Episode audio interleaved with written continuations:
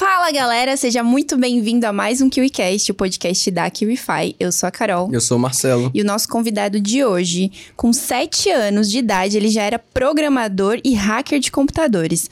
Anos mais tarde, ele virou hacker e foi da mente humana, tá? E desenvolveu uma metodologia que ensinou mais de 4.500 pessoas a conquistarem mais clientes e serem mais felizes. Seja muito bem-vindo! Do André Diamant. André Que prazer imenso te receber no nosso KiwiCast. O prazer é todo meu. Carol, Marcelo, obrigado pelo convite. Estou muito feliz de estar aqui com eles, trocar essa ideia, eletrificar a cabeça deles. Espero que eles, espero que eles saiam daqui hoje realmente com a cabeça explodida e já mudando o jeito de agir, seja na vida profissional, seja na vida pessoal. Então tamo junto. Eu tenho certeza que isso vai acontecer. É, já aconteceu nos bastidores, mas seguimos Inclusive dá o like aí é, para começar like, eletrificado. Que a gente Pô, sabe que hoje vai like. ser diferente. Mas então, então, André, você hoje é, é, um pouco de tudo, né? Cara, você é investidor anjo, já teve empresa, já vendeu empresa, é muito conhecido pela metodologia que criou, que é o Sex Canvas. Mas a gente gostaria de conhecer mais do André, as origens do André. Então conta pra gente e pra galera onde é que você veio, como é que tudo começou. Caramba, se deixar, eu vou ficar já acabar o podcast em uma hora contando a minha história, porque eu sou um cara que falo bastante. Cara, eu tenho 49 anos, no momento estamos gravando esse, esse podcast. Eu nasci em 1973. Tive uma infância bem é, é, difícil, porque sempre fui TDAH, sou do espectro também Asperger, sou do espectro autista em algum lugar. E era uma criança que me quebrava muito, me arrebentava todo, quebrava a perna, quebrava, já quebrei as duas pernas, fiquei andando de cadeira de roda seis meses, uma época foi difícil. Já quebrei clavícula, sou todo cortado, sou cheio de corte, e, e, e eu me deparei muito é, cedo com uma experiência ruim que o Sexy Canvas explicaria, que eu estava sentindo ferimento de amor e ferimento de segurança no lugar que meus pais estavam começando a questionar o amor que eles tinham por mim.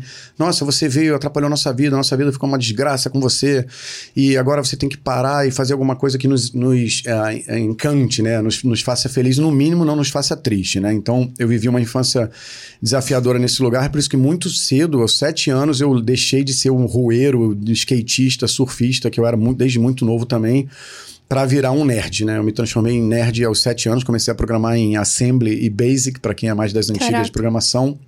É, mais tarde aprendi outras linguagens. Meu primeiro computador, que era um TK82C, vocês não vão nem saber o que é, tinha 2 KB de RAM, é nada. 2 KB de RAM, vocês sabem, tudo giga, 8 uhum. GB, 16 GB.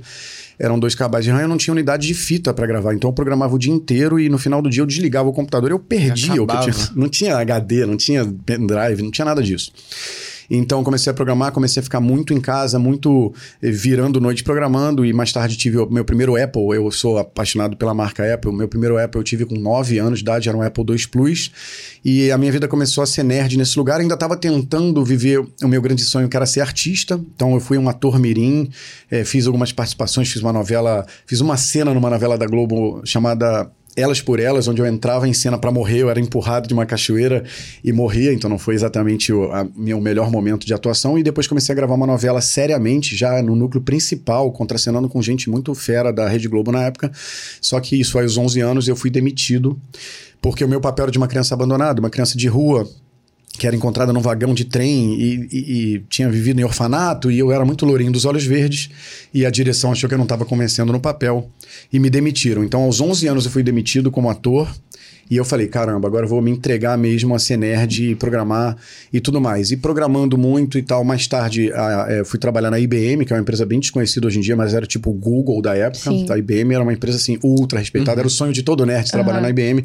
Fui trabalhar na IBM, entrei muito cedo, com 17 anos, acabei me tornando gerente muito rápido. Onde eu me metia, eu fazia muito bem feito. E aí vai um toque pra galera que tá nos assistindo. Normalmente quem tem infâncias muito difíceis, seja porque ou se quebrava todos os pais meio que duvidavam, é, você duvidava do amor dos seus pais, ou então você foi aquela criança, sei lá, super gorda ou super zoada no colégio, que sofreu muito bullying, sabe? Aquela criança que ia dormir chorando, meio, minha vida é horrível.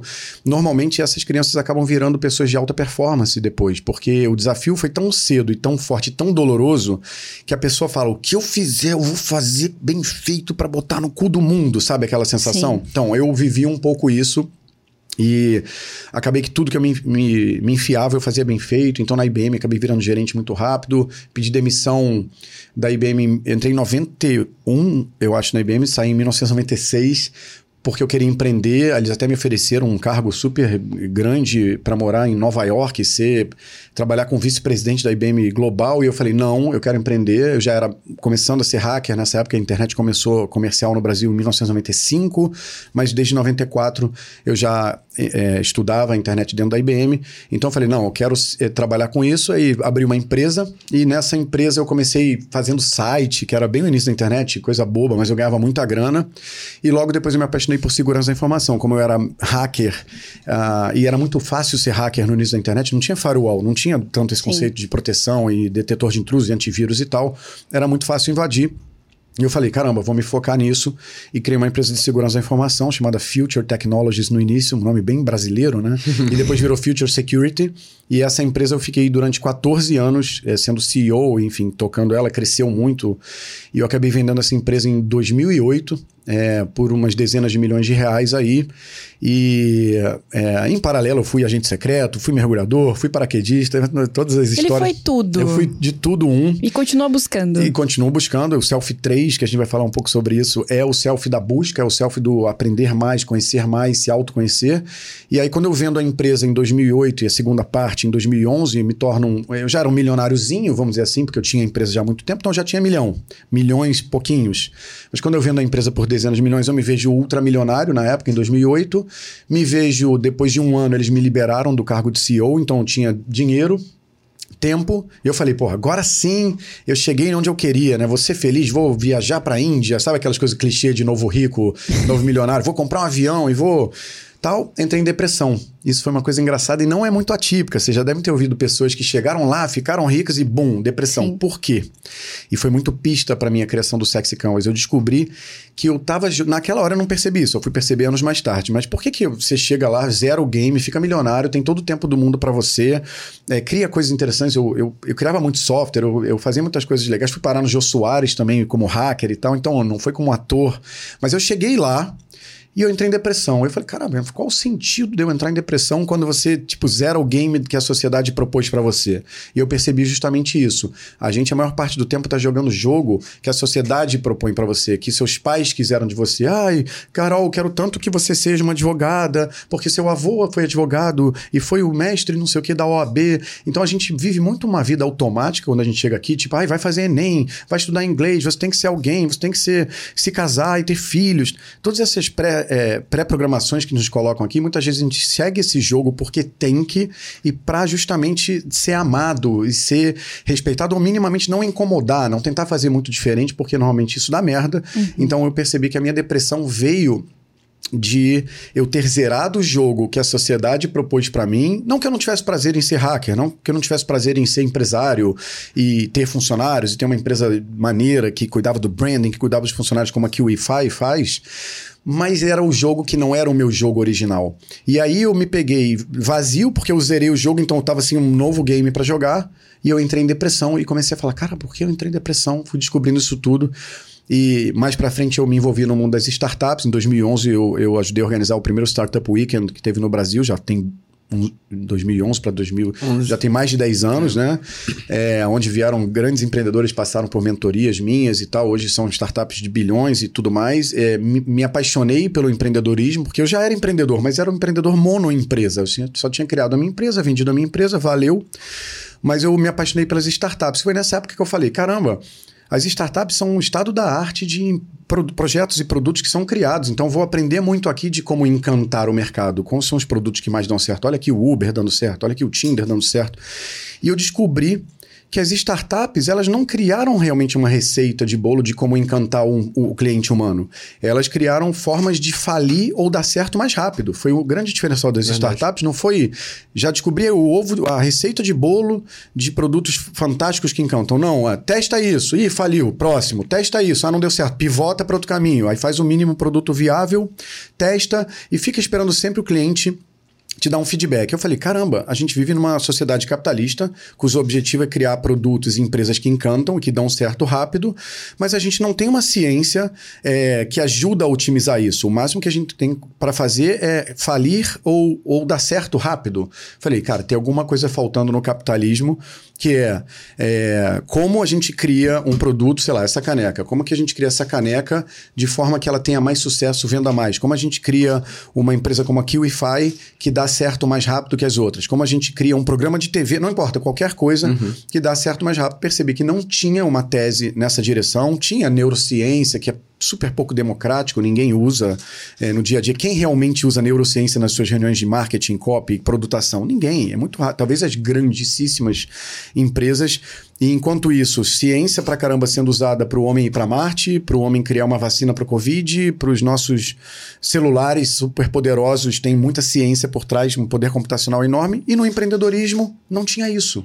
Eu falei, bom, tô com tempo, tô com dinheiro, tô traumatizado, sofri uma depressão longa, vou me dedicar é, para descobrir uma receita geral de sucesso, uma fórmula geral de sucesso que entenda a cabeça humana, crie produtos fodas, e é esse meu trabalho do Sex Canvas hoje em dia, resumir pouco resumidamente, mas é isso aí. Cara, Muito que bagagem, né? Eu já fiquei com 50 mil perguntas sobre cada tópico que ele falou aqui. Pois bem. Mas assim, indo então para pro seu, pra metodologia que você criou, como é que você criou o Sexy Canvas? Você foi já percebendo coisas e hackeando a mente humana? Quero saber como é que você hackeou a mente humana para criar uma metodologia tão assertiva assim. O primeiro passo, quando eu fui, eu fui presidente da Associação Brasileira de Startups em 2015, durante um ano, né? E como eu falei, eu falei, pô, tô aqui nas, nas empresas mais fodonas, mais interessantes, não só as brasileiras, como como presidente da Associação Brasileira de Startups, você também uh, interage com os outros presidentes de associações de startups do mundo, vai em eventos em São Francisco, falei, pô, tô no lugar certo para entender por que, que essas empresinhas tão pequenas, tão ágeis, é, dão tão certo. E foi quando eu percebi, me repetindo, que elas não tinham uma fórmula de dar certo. Era cria um, um produto mínimo viável põe o cliente para testar. E aí foi quando eu criei o enunciado do meu problema, que era: nós vivemos no capitalismo, nós temos que criar startups, produtos, sites, empresas experiência, seja um restaurante também, não vale só para tecnologia. Sei lá, você vai abrir um restaurante, uma padaria, você quer que ele dê certo. E quanto uhum. mais empresas dão certo num, num ambiente é, do, do, seu país, do seu desse capitalismo que a gente está falando, melhor será o capitalismo. Mais empresas oferecerão empregos, mais renda, até um discurso político de emprego e renda. Só que não tinha nada que otimizasse isso. Então eu falei, cara, não é possível. E não é possível que as pessoas não questionem isso, né? Tipo assim, para ir para Marte tem muito cálculo matemático e muita física. E para criar uma empresa de sucesso? Não tem. As empresas surgiam assim: ah, vamos criar o peixe urbano. Por que criou o peixe urbano? Porque viu o Groupon dando certo lá fora e copiou. É, o próprio Instagram, quando começou, ele não era o que é o Instagram hoje. Ele vai tentando, vai Sim. ouvindo o cliente. Demora, às vezes, 23 rounds de mudança para dar certo. Eu percebi. Isso não é otimizado. Então, nessa hora eu falei, existe um gap de se criar uma teoria nessa direção. Aí eu falei, bom, vou tentar estudar as indústrias. Aí comecei a tentar estudar a indústria de startups, que foi meu primeiro passo, é onde eu morava. Então, o meu primeiro projeto chamava Sexy Startups, não era Sexy Canvas, hum. era Sexy Startups. E por que sexy? Sexy vem em uma homenagem à teoria da sexualidade de Freud, que é, que é a base do meu trabalho tal. E também tem a ver com sexo. É, não vou negar, mas não sexo, tipo, óbvio, de transar e coito, e diretamente isso, mas o sexo de Darwin, no sentido que a espécie que tem mais sucesso é a espécie que tem mais cruzamento de gameta, mais cruzamento de DNA mesmo, tá? Então a espécie que conseguir procriar mais e mais vai ser a espécie que vai gerar ou é, indivíduos com câncer que vão morrer, ou indivíduos com mutações genéticas que vão dar certo. Então, por exemplo, uma espécie de macaquinhos que procria muito, talvez um dia brote um macaquinho com um dedo mindinho gigante, que no início vai, ter, vai até ser zoado pelos outros macaquinhos, falando: ah lá, o macaquinho do mindinho gigante. Só que no inverno ele vai enfiar esse dedo no tronco da árvore e vai conseguir puxar 15 formigas. E os outros macaquinhos no inverno vão ficar com frio e com fome. Então, de repente, esse macaquinho do dedo grande vai prosperar, vai acabar tendo mais chance de procriar, passando essa genética do dedo errado, que acaba sendo o dedo certo, no sentido de se alimentar melhor. Então, dentro de Darwin e da teoria da, da evolução das espécies, quanto mais sexo, Quanto mais procriação, mais sucesso tem uma espécie. E não por, não por acaso que a gente só é premiado biologicamente numa única situação, que é na situação do orgasmo. Sim. Então, por que, que nós sentimos o que a gente sente no orgasmo, que é a melhor sensação de todas possíveis, pagas ou não pagas que tem por aí, com o orgasmo? Porque a nossa biologia falando, transe, goze, procrie, Entendeu? Então, o sexy vem da teoria da sexualidade de Freud e vem dessa homenagem às espécies que mais procriam. Então, e, e, e dela deriva uh, todas as sensações do sexy canvas, tá? Não é que o sexy canvas as pessoas acham, ah, sexy canvas é tipo propaganda de cerveja, né? Põe a mulher gostosa, ou põe o peito, ou fala de putaria que vai vender mais, ou cria essas novas empresas de crepe, que tem crepe no formato de pau uhum. ou de buceta. Eu vou falar assim aqui nesse podcast, tá, galera? é, que aí vai vender mais. Também vende mais, mas não é só isso. O Sex Canvas é composto de 14 itens e um deles é a luxúria, uhum. tá? Mas o sexy vem daí. Show. Então comecei a estudar como que eu poderia responder essa, é, essa pergunta de o que, que encanta o humano? Como criar coisas que verdadeiramente encantam? E aí eu tive uma pesquisa gigante que passou por Charles Darwin, teoria da evolução das espécies, história natural, os hominídeos mais antigos, Neandertais. Comecei a estudar também muitos filósofos, porque os filósofos, o que, que eles fazem? Eles questionam como que a sociedade pode ser melhor para o humano em geral e não para as grandes classes dominantes. Então, eles já questionavam como a cabeça humana funciona e é agradada, assim como Freud, só que ele questionava muito muito mais como entender a cabeça humana para clinicar, para curar. Uhum. Mesmo assim, me interessou tudo. Então foram filósofos, foram muitos psicólogos, história natural, como eu falei, teoria da evolução, gatilhos da COP. Também fui estudar muito gatilhos da COP, porque de uma certa forma eles também respondiam o que que faz o humano comprar, o que que faz o humano se apaixonar, se interessar Sim. e querer comprar logo.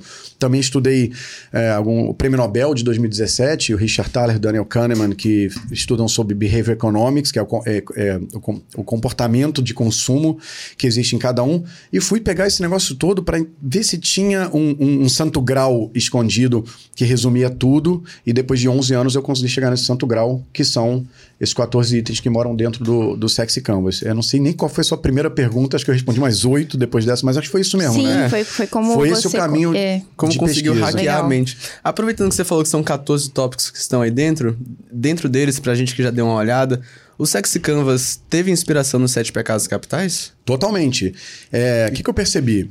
É, eu fui tentando. Primeiro, é, vou contar um pouco, a gente tem tempo, vou contar um pouco da cronologia. Primeiro cara que eu fui estudar foi Freud. Freud é a base de quase todas as teorias da cabeça humana, seja meio que depois vem Lacan, veio Jung Sim. e veio outros psicólogos famosos, eles... Ai, que legal, adoro esse assunto. Eles todos seguiram Freud de uma certa forma. E o Freud, ele, é, acho que em resumo de psicanálise em 30 segundos, ele separa a nossa cabeça em ego, id e superego.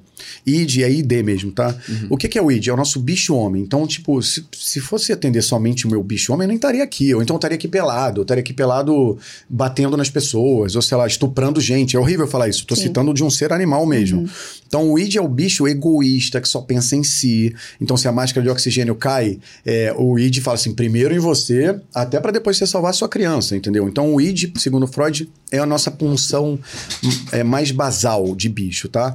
Só que como a gente vive em sociedade, é, passou a existir o superego. O que, é o superego? Menino não faz isso, tá errado. Pega o seu brinquedo e empresta para as outras crianças. Menina não dá no primeiro encontro, que isso é coisa de menina errada. Aí colégio, igreja, moral e bons costumes, religiões em geral são os responsáveis por pegar esse bicho homem natural que tem vontade, que grita uau, que tem tesão, que goza, que é o id, e falar: "Ei, a vida não é mais animal assim, não é bagunça. Pense no outro, se vista, é, não roube, não mate. Aí tudo vem. É, o superego é servido pela moral e bons costumes, pelos dez mandamentos, pelos sete pecados capitais. Princípios éticos e tudo Princípios mais. éticos, leis.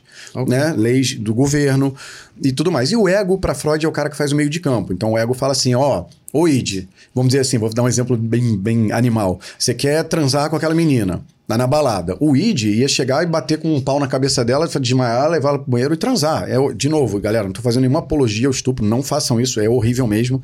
Mas esse é o Id, ele, ele quer, ele faz. Segundo Freud. Segundo, segundo Freud, Freud, Segundo Freud. E aí o superego fala: não, não bata um pau na cabeça dela, isso é errado em termos éticos, isso você vai preso, você vai ter um cerceamento de liberdade, que é muito importante ao Id. O Id não gosta de, de não ser livre.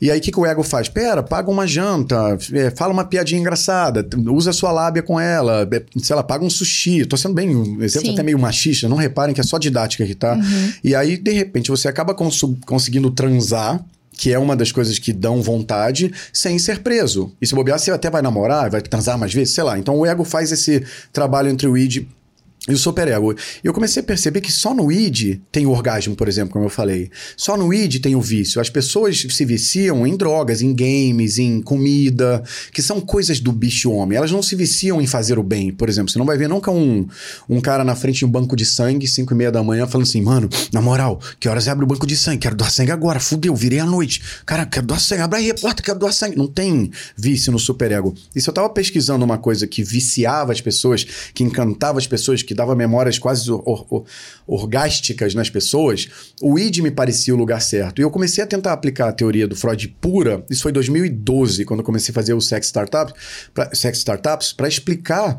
o que é que encantava só com base no id. Então eu falei assim, pô, Tinder, por exemplo. Tinder, é, o, ah, e explicando um pouco melhor, Freud, Freud, Freud fala muito sobre o falo e a castração, que seria o pau e a buceta, tá? De novo aqui eu vou falar o que eu quiser falar nesse podcast, que eu estou livre para falar, que é o que ele chama de o falo e o não falo, a castração. E ele diz que tudo, muito do poder do homem e da humanidade está no pênis, e ele também fala muito sobre essa questão, em resumo, se eu pudesse resumir não academicamente Freud, é o id, ego, superego e tudo que interessa ao humano tem a ver com poder e transância. Então, se você tem um produto que permite ao humano transar ou permite ele se sentir poderoso ou melhor que os outros, era uma boa pista para o meu trabalho dentro do Sexy Canvas. E aí eu fui testar, por exemplo, o Tinder. Então, o Tinder, é, ele te permite ser transante, né? não vamos nem perder tempo explicando por quê, uhum. mas não é só transante, é poderoso também. Eu não saio de casa, não tenho que tomar banho, não tenho que gastar tempo, me maquiar ou sei lá o quê.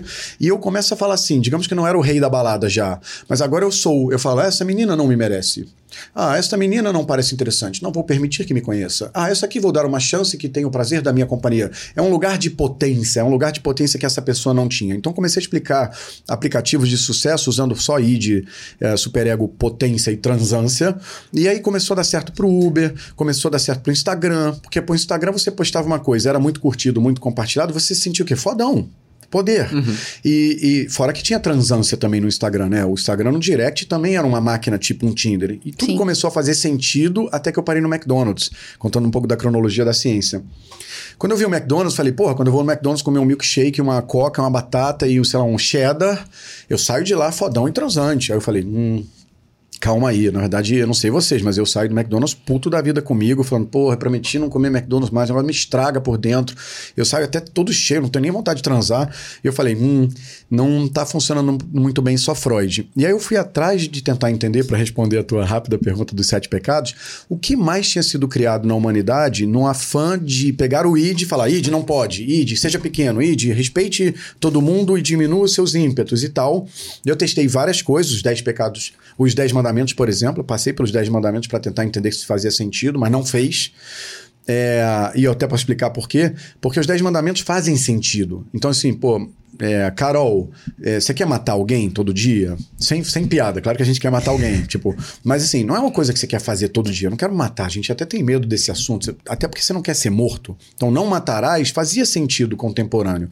Não roubarás, até no sentido da propriedade privada, fazia sentido. Respeitarás pais e mãe, pa, pai e mãe, uh, às vezes não faz sentido, mas em geral faz sentido. A galera que realmente te cuidou, te criou, respeite. Não desejar a mulher do próximo, é, às vezes não faz sentido, né? Por, pelo nosso lado bicho homem, mas faz sentido quando você tá com a sua mulher ou com o seu homem e você não quer que desejem e que venham roubar ela de você. Então eu falei, os 10 mandamentos são uma estrutura de superego para controlar o bicho homem, mas não tá me servindo nesse momento. Quando eu me deparei com os sete pecados capitais e comecei a testar, tudo começou a fazer sentido. O primeiro teste que eu fiz foi pegar o McDonald's. O próprio McDonald's. Peraí, o que, que o McDonald's está dando para o cliente final? Gula, né? Não tem nem que discutir, é uhum. queijo uhum. e sorvete e muita carne e muito prazer é, da gula.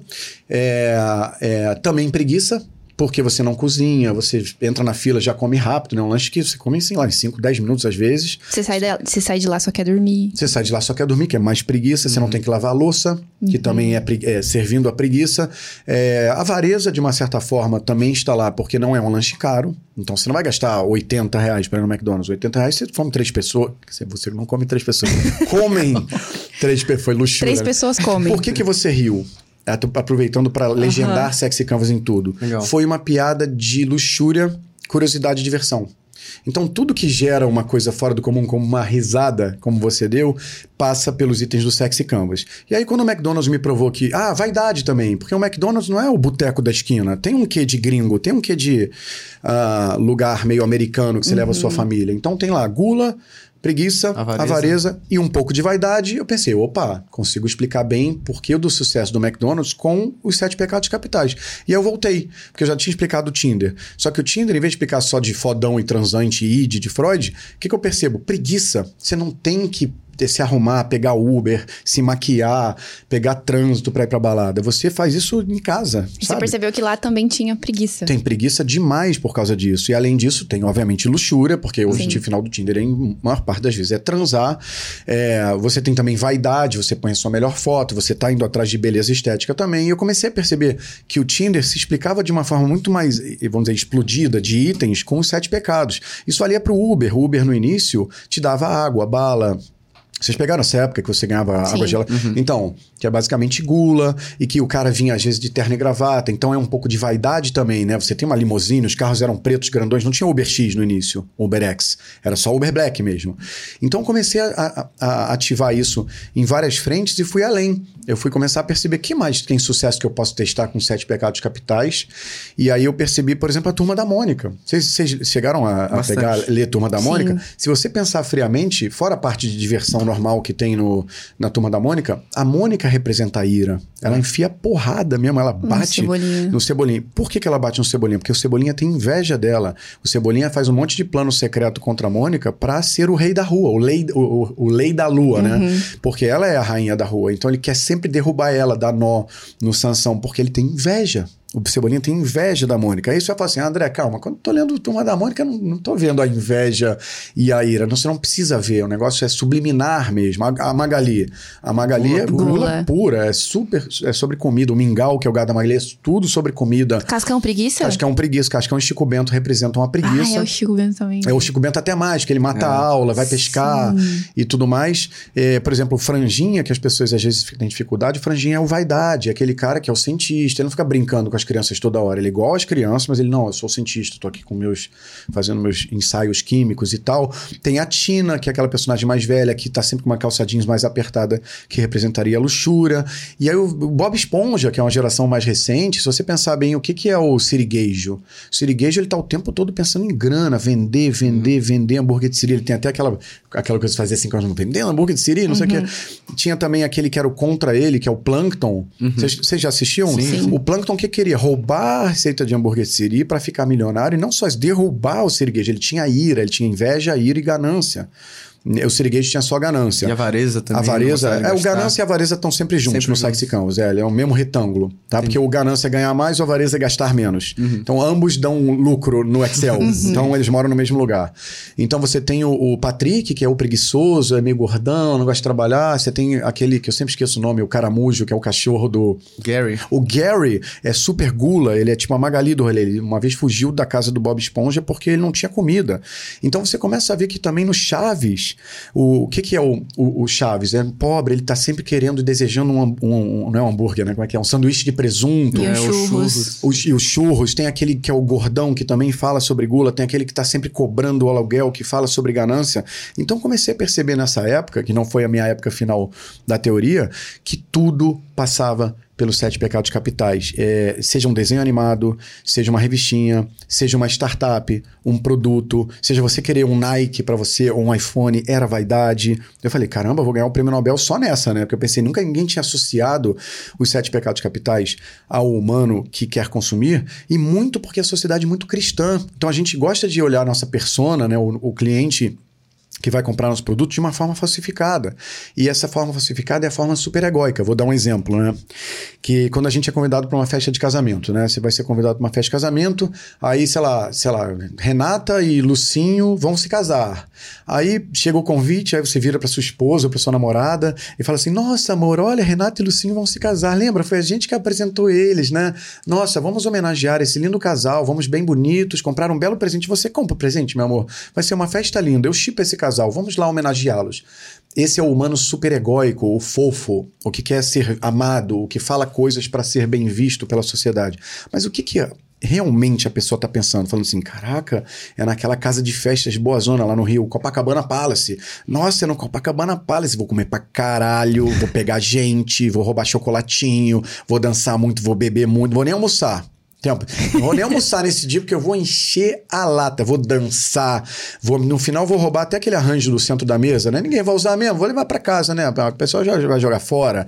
Se você tiver, por exemplo, é, vendo aquela mulher se casando e se você for uma mulher um pouco mais que, que quer se casar, você pode até desenvolver uma ira e uma inveja daquela mulher. E muitas vezes pessoas transam em festas de casamento no banheiro e tal porque querem fazer um ode é, à sua liberdade. Então, ah, quer saber? Ah, vai se casar, vai armar, como é que é? Amarrar o burro é, vai, vai, vai colocar o anel de bambolê de otário, sei lá. Vai perder a liberdade. Vai perder a liberdade, ha, No fundo, tá ferindo a sua própria vaidade, entendeu? Sim. Então, eu comecei a perceber que o verdadeiro humano é outro. E a sociedade e o marketing, seja o marketing digital, seja copies e tudo mais, estava vendendo para um humano que é o humano do superego, o humano que quer se fazer fofo, quer falar, vamos homenagear o casal no casamento, quando no fundo tem desejos do id. E quando os sete pecados começaram a funcionar com tudo, eu falei, prêmio Nobel. E aí eu comecei a aplicar em várias startups, em várias copies, em várias coisas. Começou a dar certo até que um dia é, eu me deparei com coisas fofas que viralizam, né? Tipo? a minha, tipo, por exemplo, um Instagram de um cachorrinho fofo, Sim. que todo mundo segue. E eu falo, ah, é fácil, isso aqui é vaidade, porque o cachorrinho é bonito. Eu falei, hum, André, tá forçando a barra com a tua teoria aí, né? Ah, é preguiça, porque você fica tendo prazer só só, só dá uma mexidinha aqui. Eu soltei alguma coisa. Ah, voltou. É, você vai estar tá tendo prazer só de subir, né? Fazer swipe up, fazer, levantar lá as imagens. É, é preguiça, mas forcei a barra também, preguiça. Ah, isso aqui é luxúria, porque o cachorrinho é fofo, então luxúria. Não, pelo amor de tomara que não seja isso, né? Porque é estranho. Eu falei, caraca, me ferrei. Porque se eu vou assistir um vídeo do Porta dos Fundos, é, ou então do, do Whindersson Nunes, se eu for assistir uma comédia, eu não tô pensando em luxúria e vaidade e avareza. E... Eu tô, posso até pensar, oh, o ingresso tá com desconto de 50%, então avareza, mas não é por isso que eu tô indo assistir. E eu comecei a ver que a minha teoria tava furada, tava faltando alguma coisa. É, e, e, eu até tinha um exemplo muito bom quando eu falava assim: ah, a pessoa que vai no estádio de futebol é ira, ele tá xingando o time dele, tá xingando o juiz, tá xingando o jogador que tá catimbando, tá xingando o, o time concorrente. Então é um lugar raro do mundo que você pode ter ira. Ou então vaidade: ah, o Corinthians é melhor que o Flamengo, haha, seus merdas e tal. Então eu consegui explicar uma ida a um estádio de futebol usando os sete pecados capitais, mas quando eu parava para pensar, e, e a graça de ter pesquisado a mente humana, que eu tenho um laboratório da mente humana comigo o tempo todo, eu sou um ser humano, então eu sinto, né? Apesar do autismo, eu, eu sinto alguma coisa ainda. É, eu percebi que a pessoa vai no estádio para se divertir. A pessoa vai no estádio para gritar gol. A pessoa vai no estádio não para xingar o Corinthians, mas para amar o Flamengo. A pessoa vai no estádio para cantar um hino todo mundo junto. A pessoa vai no estádio porque é um, é um jogo, é uma diversão. Quem vai ganhar? Ai, meu Deus, perdeu o gol. Uh! Então eu falei: tem alguma coisa faltando nessa minha teoria do superego contra o id. E aí foram mais dois anos e meio de pesquisa. E eu comecei de novo a falar: o que está faltando? Qual, são, qual é o elemento do superego que tirou do id a sua naturalidade, o seu tesão de viver, o seu uau? É, e eu pesquisei, pesquisei, pesquisei e falei: caramba, não tem nada que representa melhor o bicho o homem do que a criança. Quando a gente brota aqui como criança, nós somos puro bicho. No, no, momento, um minuto de vida que a gente brotou aqui, a gente quer cagar, comer, gritar. Se a gente está sentindo alguma dor, a gente vai gritar. Se a gente está com fome, a gente vai gritar. Você vê que passa também pelos pecados capitais. Existe gula na criança, existe inveja na criança, mas eu, eu separei esse momento porque eu falei: quando eu vejo um vídeo do Porta dos Fundos, eu quero me divertir, eu quero me anestesiar do mundo chato lá fora e ver, que, sei lá, ter cinco minutos de prazer de gargalhada. Quando eu tô dançando funk no casamento, que para mim no início era luxúria, porque tem luxúria também no casamento. Você vai, ah, a galera tá dançando funk, olha as meninas com seus vestidos transparentes e com suas calcinhas encravadas. As pessoas pensam sobre isso, mas é, pensa agora, nós todos aqui, a galera aqui no estúdio, quando toca funk no casamento, a primeira coisa que a gente pensa é: vou ver popozão, sentadão e novinha? Ou, ou todo mundo dá um sorriso e fala: Ê, funk, agora todo mundo vai rir, se divertir. E começa a dançar. E começa automático. a dançar. Então o funk começa a tocar muito mais na criança interior do que, do que na luxúria e na vaidade, que tem também, dito. propriamente dito. Então, as letras são simples, no, simples é, de memorizar no funk, as, os passos são fáceis de decorar no funk, as pessoas estão brincando mais no funk, as mulheres, é o único momento no, no dia a dia que elas podem ser mais eróticas sem serem julgadas. Pensa se a menina vai dançar funk no meio do escritório da QIFI. Até a QIFI tem essa cabeça moderna, até poderia. Mas em geral, vamos falar, aí, nossa, o que, que a Carol tá se requebrando no meio aqui do escritório da QIFI? Tá errado isso, né? No, no funk, não. Então, o funk tem brincadeira, tem música, tem passos parecidos, tem mulheres podendo se erotizar sem serem julgadas. Eu comecei a perceber que tinha todo um grupo de coisas que representavam a criança que tinham que entrar na minha teoria. Porque se eu queria uma teoria geral que explicasse tudo, faltava isso. E aí eu me debrucei dois anos e meio pesquisando, passando por pirâmide de Maslow.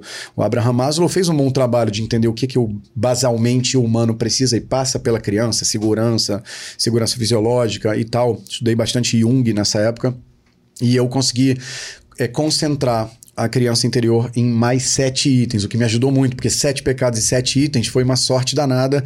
É, ajuda no branding do, da Sim. teoria do sexy campus. Não vou negar, se fosse sete pecados e 19 itens da criança, já não era tão gostoso de empacotar. E os sete itens da criança interior são basicamente segurança, liberdade, amor, pertencimimento, curiosidade, recompensa e diversão. Daí eu posso falar um pouquinho de cada um, se ah, vocês quiserem por agora. favor, mas antes disso, André, eu acho que esse episódio merece like.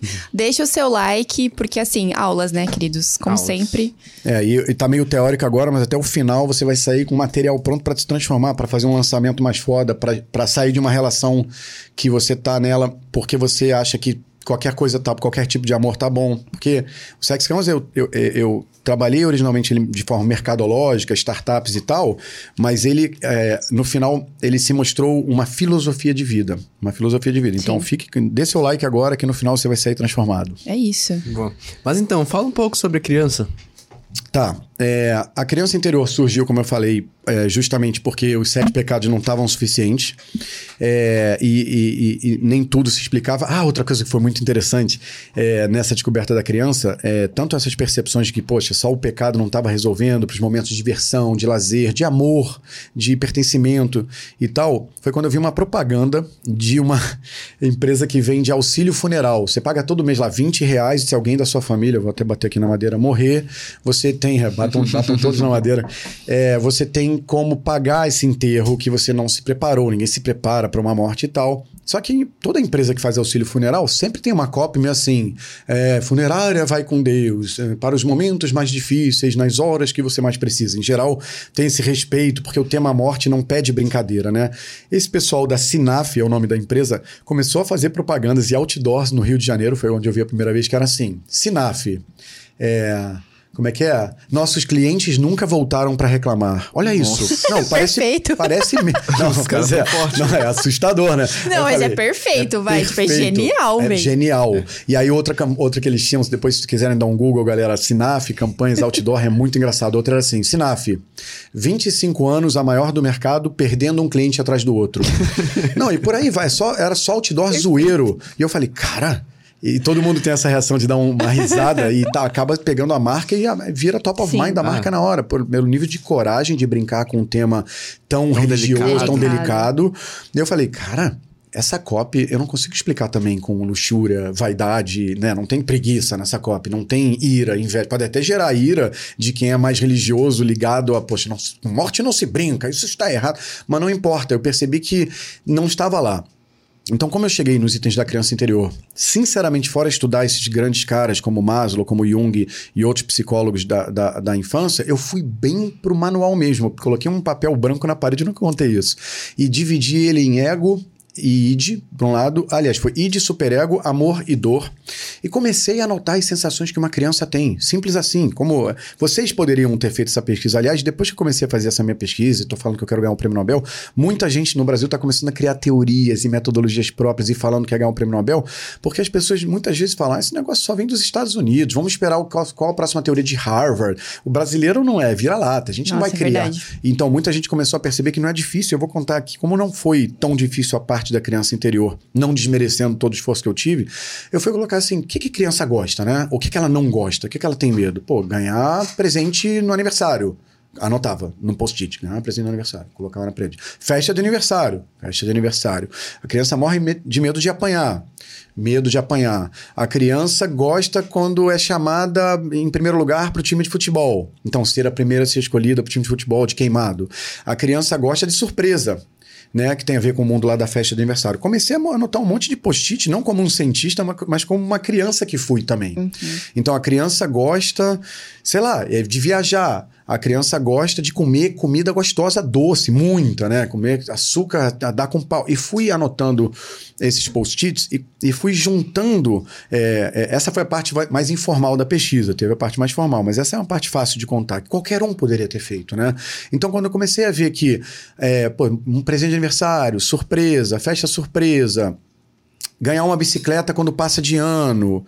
Eu comecei a ver que criança era muito moldada em recompensa. Toda criança é trabalhada em recompensa, então recompensa positiva ou negativa. Então, assim, ah, puxa, é, me, me, passa de ano que eu te dou uma bicicleta, passa de ano que eu te dou uma festa de aniversário na Disney. Ou então, se tu não passar de ano, irmão, vou te quebrar na porrada né? Vou te deixar de castigo. Então tem a, tinha recompensa positiva e tinha recompensa negativa. Toda criança passa muitas vezes, ela tem sempre toda criança tem aquele corte aqui, ou cai no chão, ou se quebra e tal, que tem a ver com a sua segurança. Eu comecei a ver que segurança para a criança era muito importante, seja a segurança de ter uma família estruturada, que o pai não fosse alcoólatra, não fugisse de casa, que tivesse amor de mamãe, que tivesse carinho. Eu comecei a, a me entregar a, a, experiência de ser uma criança e comecei a anotar um monte de post-it. Então, pouco a pouco, é, e, e, o item segurança, ele acabou sendo, em primeiro lugar, é a base de tudo. A criança quer se sentir segura, ela não Sim. quer sofrer bullying no colégio, ela quer ser amada, ela quer saber se vai chorar, se vai ver alguém, se vai vir alguém cuidar dela. É, então, segurança eu já anotei como um item macro importante. Até, por exemplo, a recompensa negativa, que é vou te enfiar a porrada se você é, não, não passar, de, ano, ano, é um ferimento à segurança. Sim. É um risco à segurança. Então, eu anotei segurança, porque a segurança resumia vários post-its, tá? A recompensa também resumia vários post-its. Muito da criação da criança é presente. Presente de aniversário mesmo. Uhum. Então, um bobo quanto isso. Bicicleta se passar de ano. Elogio da vovó se for um bom menino, uma boa menina. Então, a recompensa é, também foi claramente saiu para ser anotado. O amor que era para ser um item até mais é, amplo dentro do Sexy Canvas acabou virando o item da criança exterior porque o amor é muito importante na formação da criança, na sensação, seja amado por pai e mãe, por professor, seja que ela receber a sensação de amor, que você fala, mas amor não é segurança, André? É. Os itens do Sexy Canvas, eles têm uma profundidade meio PHD, que se você olhar, quem tem pertencimento, eu pertenço à galera daqui Wi-Fi, pô, empresa maneira e tal, tem vaidade também. Wi-Fi uhum. é a uhum. melhor empresa que tem para trabalhar por causa disso, daquilo, as pessoas. Verdade. É verdade que o Wi-Fi. então, todo um pertencimento tem é, segurança e também tem vaidade envolvida todo é, o pertencimento é, tem segurança porque quem está em grupo, pensando até como é, é, hominídeos, né, um bando de animais, pássaros que estão em grupo, eles estão mais seguros do que um pássaro voando sozinho ou alguém que está solto na África sem sua família. Então comecei a ver que tudo ali tinha relação. Então pouco a pouco eu fui chegando nesses itens da criança e obviamente que eu, eu, eu, tenho uma flexibilidade científica. Então eu não arbitrei os sete itens e falei, é isso. Tanto que a criança interior originalmente eram oito itens. Existia o item espiritualidade na criança interior também. Que eu acabei enfiando ele dentro do amor tá? Hum. Então, virou sete itens também um pouco aí, deu uma forçadinha, mas a teoria é minha e a falta de espiritualidade na criança exterior não fez falta na teoria, porque a minha teoria, e eu não nego, é uma teoria de otimização do self 2, que é o self capitalista que ganha dinheiro e sai da corrida dos ratos. Então, tudo que ficou no Sexy Canvas é para o bem da humanidade, é para o bem do humano, egoístamente falando, mas é para o bem do, da mercadologia, da criação de produtos, de copy, de marketing, de vendas. Porque também não queria criar uma teoria geral de fofura. Então não me interessava também colocar itens que existem no ser humano que não derivassem venda, que não derivassem interesse, que não derivassem paixão sacou? Então, com isso, eu cheguei em segurança, liberdade. Liberdade eu percebi que é também uma das bases da criança. A criança quer gritar no shopping, ela fez cocô na calça, ela vai gritar e chorar na hora que ela quiser. O adulto não, o adulto fala, ah, melhor não falar alto aqui, porque serei julgado. O adulto começa a se estragar no lugar do superego, não faça isso para não ser julgado. Não, não, não.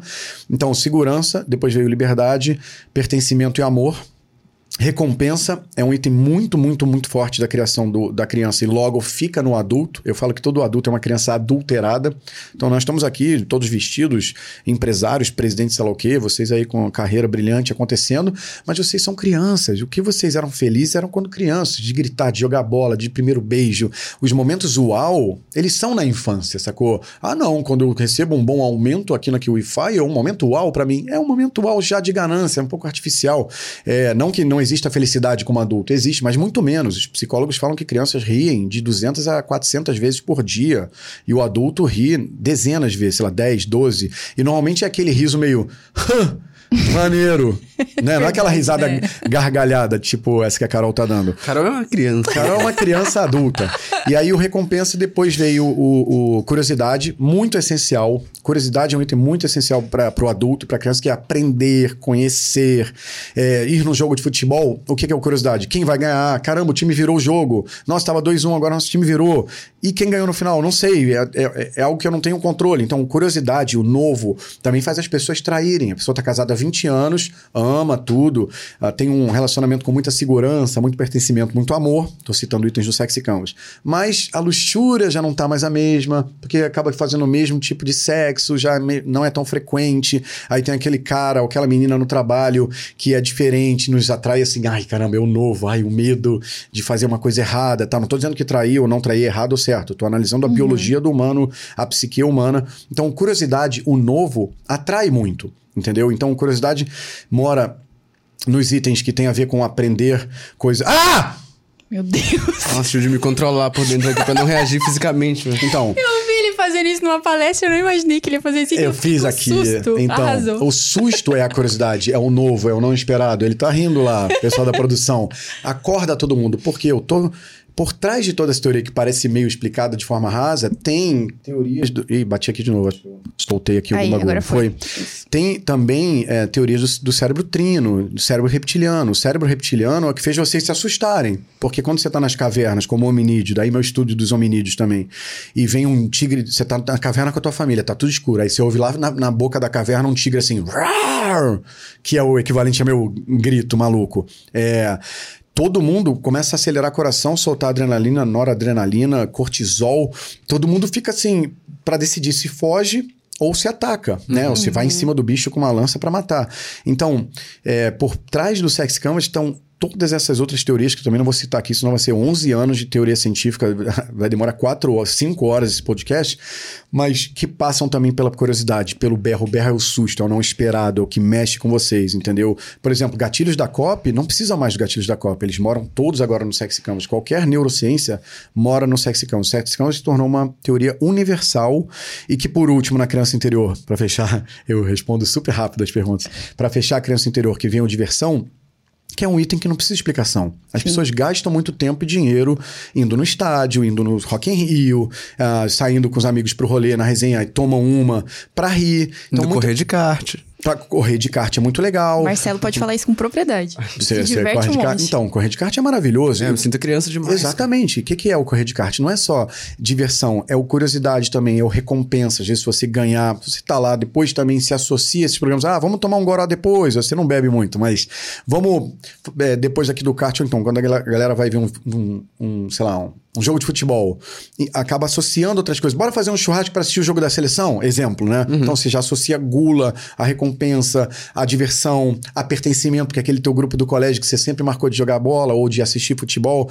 Então, eu fui chegando no final, que é o item de diversão da criança interior, que ele é o. É, ele, a criança interior. Ó, deixa eu mostrar pra galera por alto o que, que, é o sexy canvas. Não vai dar para pegar agora, mas ele é um canvas, todo canvas é uma folha de papel Sim. única que tem no caso aqui 14 itens. Os principais são os pecados, e aqui embaixo tem a, a criança interior, né? Ou aqui embaixo aqui. Aqui, aqui embaixo, que eu não estou vendo, com os itenzinhos dela.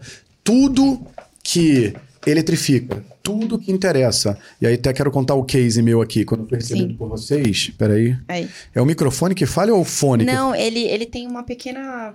É... Um mau contato? É um, mau contato, aqui embaixo. Aqui. Toda vez que bate aqui, ele dá uma. Tá, eu vou tentar. Eu sou, eu sou muito mexilhão com as mãos. Sim. Então, quando, quando eu vim fazer aqui o podcast com vocês, vocês falaram: você vai vir ter uma experiência, não é só sentar aqui e gravar.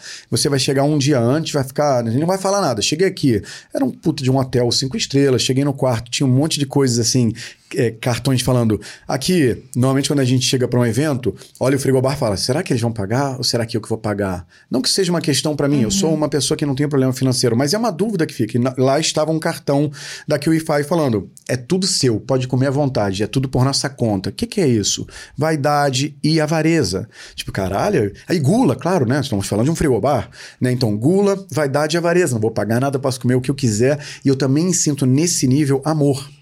Porque não é só você pode consumir o que quiser, boa tarde. Isso seria um gula e avareza só. Mas é tudo por nossa conta. Conta com o que você quiser, se, se diverte aí, já vai para um lugar da diversão e da, do amor. Quando você passa na barreira dos mostrar que está preocupado. Cheguei na cama, tinham dois roupões, um para mim e um para Aline, com o meu nome bordado. Isso é recompensa, ganha um roupão, recompensa.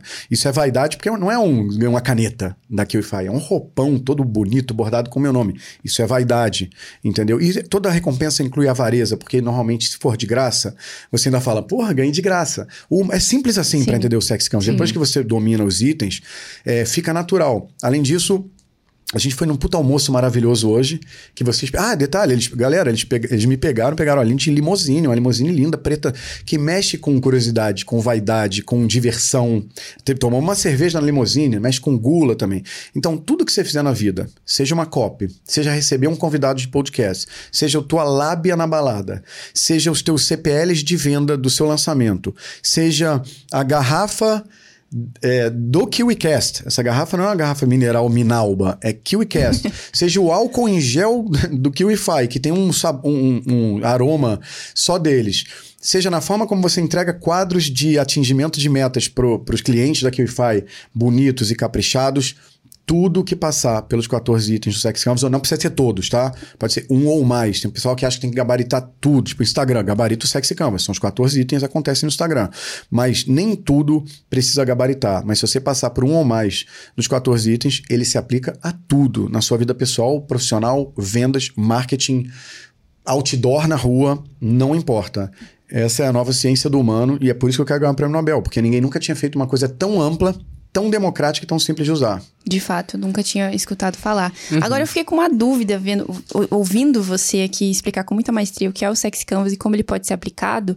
É, isso basicamente é você entender as necessidades do ser humano e trazer, sei lá, uma, qualquer solução que você trouxer, passar pelos, pelos, por esses sete pecados ou pelo sex canvas propriamente dito. É, pelos 14 itens. É, pelos 14 itens, vai trazer, vai vender mais consequentemente e, consequentemente, vai deixar mais pessoas felizes. Exato. É, eu não digo nem felizes de cara. É, eu digo assim, sim, porque a pessoa que está na fila para comprar o iPhone 14, né? Tem sempre esses viciados que ficam na fila, ou a pessoa que sonha a vida toda em comprar uma bolsa Louis Vuitton, ou um Tesla, uma Ferrari e tal, elas vão ser felizes ao consumir esses produtos? Então, sim, se a felicidade estiver aí. Mas o Sex Counts, ele vai além tá? É, eu tenho um flow que eu criei, que é o flow dos selfies. Então, o flow selfie 1, selfie 2, selfie 3, que é o seguinte: normalmente o brasileiro médio ele está no selfie 1. O selfie 1 do brasileiro médio é um brasileiro apequenado, amedrontado, que tem medo do sucesso, que até fala, eu quero ficar rico, mas no fundo tem medo de ficar rico porque o rico vai para o inferno, tá? Segundo dizem, mais fácil um camelo passar pelo fundo de uma agulha do que um rico entrar no reino dos céus, é um dos ensinamentos do, do, do catolicismo apostólico romano, que é uma das essências culturais do Brasil, faz o brasileiro querer ter grana, mas no fundo não muita, porque ele não quer ir para o inferno. Faz o brasileiro ver um rico muito rico e muito metido.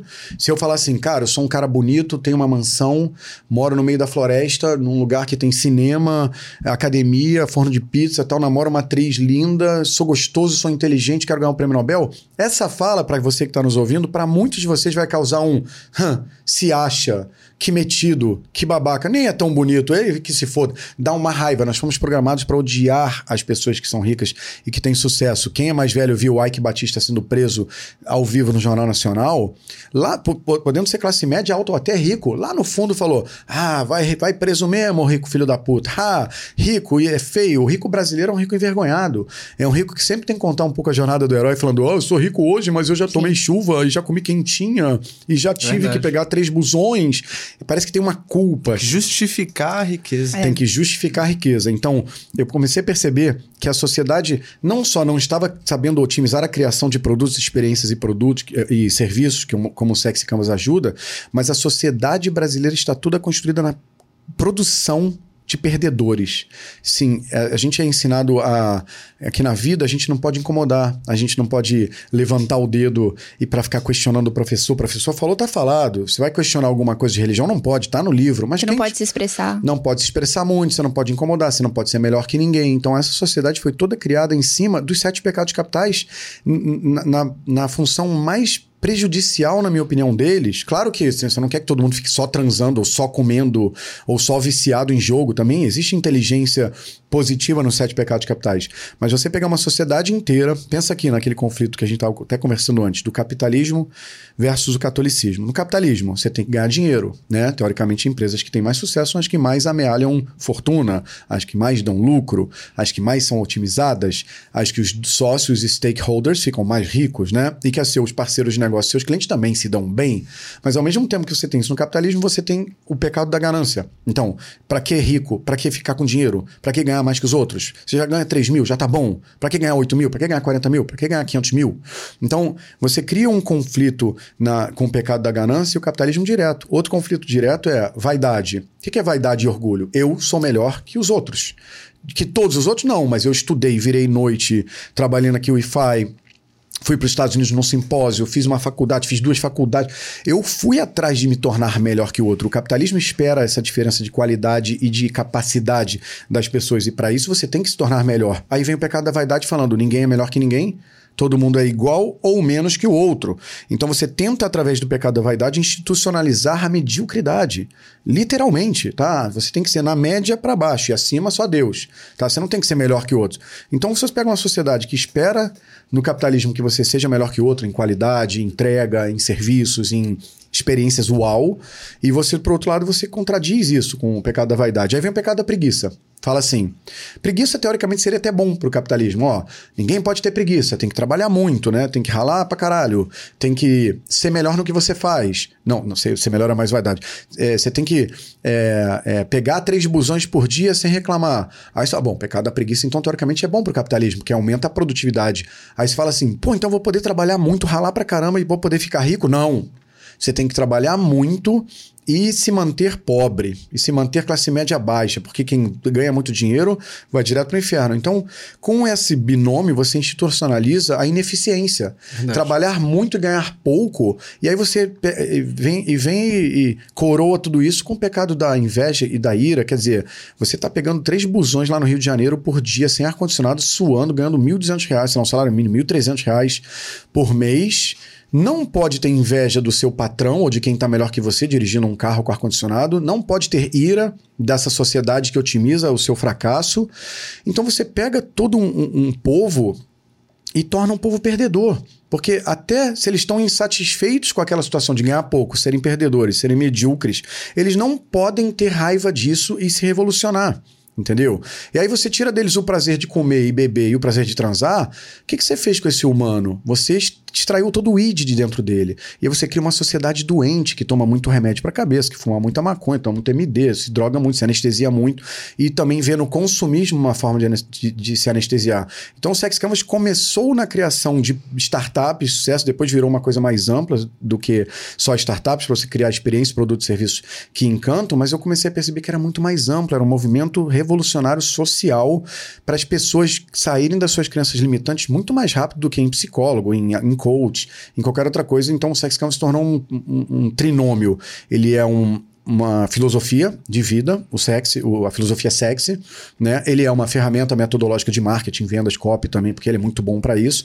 E ele também é uma terapia, ele é, ele é uma terapêutica sexy. Então, os alunos que fazem o Sex Counts Academy, eles passam pelo módulo 0 e módulo 1, um, são seis módulos o curso, são muitas horas aulas, mas o módulo 0 e módulo 1 um é basicamente essa conversa de falando para eles, mentiram para você, enganaram a sociedade há muito tempo, quem fez isso não estava interessado na sua vida para otimizar a sua felicidade, estava interessado em você não se revolucionar, não amealhar fortuna para não se revolucionar contra eles, como aconteceu em 1789 na Revolução Francesa. O que, que foi? Foi o povo que estava pé da vida com a monarquia com o clero, estava com fome. Algumas parcelas do povo, como girondinos, jacobinos, aquelas histórias, já tinham amealhado alguma fortuna, virado comerciante, tinham dinheiro, questionavam, pediram pão, né?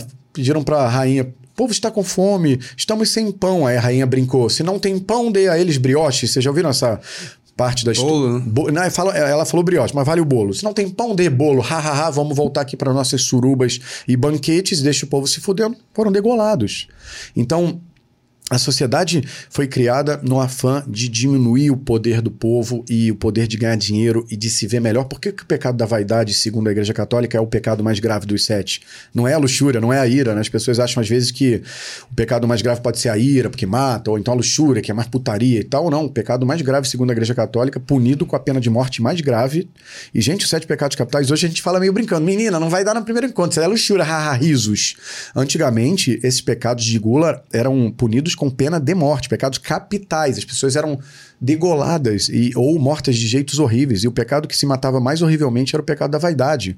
Que é, a pessoa era quebrada na roda. A pessoa era presa numa roda e o corpo, o osso, os ossos do corpo todo eram todos quebrados. Literalmente, a igreja já, já fez esse tipo de coisa, assim como fez Inquisição, uhum. Cruzado, já teve Ministério da Guerra. Vamos, vamos entender bem essa situação. Uhum.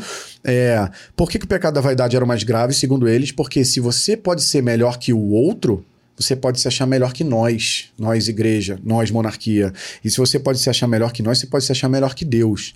Então o pecado mais grave é o pecado da vaidade, que é justamente para você não nunca se achar melhor que nós, nós clero, e nunca se revolucionar contra a gente. E se você não tiver dinheiro, ganância, você não vai ter potencial material bélico, armas para se revolucionar. E se você não tiver inveja e ira, você nem vai se dar o luxo de invejar a gente aqui nos palácios, comendo e bebendo e tendo suruba. Então, foi todo um plano secreto para tornar o povo pequeno. E no Brasil ainda veio a, igreja, a, a Portugal, que é, usou do Brasil como colônia de exploração. Diferente dos Estados Unidos, né, que a gente sabe. Então aqui até 1808 não tinha faculdade. De 1500 a 1808 não tinha faculdade porque eles não queriam que o povo se esclarecesse, estudasse. Só foi ter faculdade aqui porque em 1807 a coroa portuguesa fugiu de Portugal porque Napoleão invadiu lá e veio para o Brasil morar. Eles, os, o rei de Portugal veio morar no Brasil. Agora, agora pode, né? Que veio toda a aristocracia, os condes, e agora pode ter faculdade aqui. Durante 308 anos, não podia ter faculdade aqui. O povo tinha que ficar quieto enquanto a gente era roubado. O nome Brasil vem de pau Brasil, gente. Não se orgulhem tanto do nome Brasil. É que nem Costa do Marfim. É porque ali o pessoal matava elefante para arrancar marfim. Então, o brasileiro tem que entender que ele continua vivendo à luz desse controle emocional, mental, como uma sociedade criada só com culpa e medo.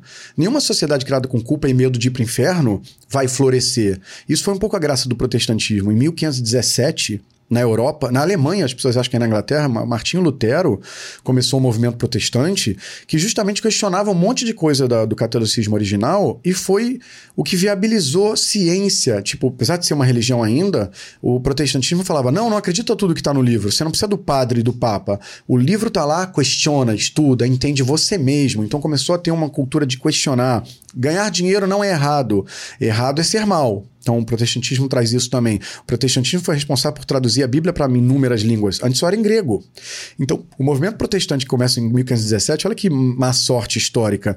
Em 1500, o Brasil é descoberto.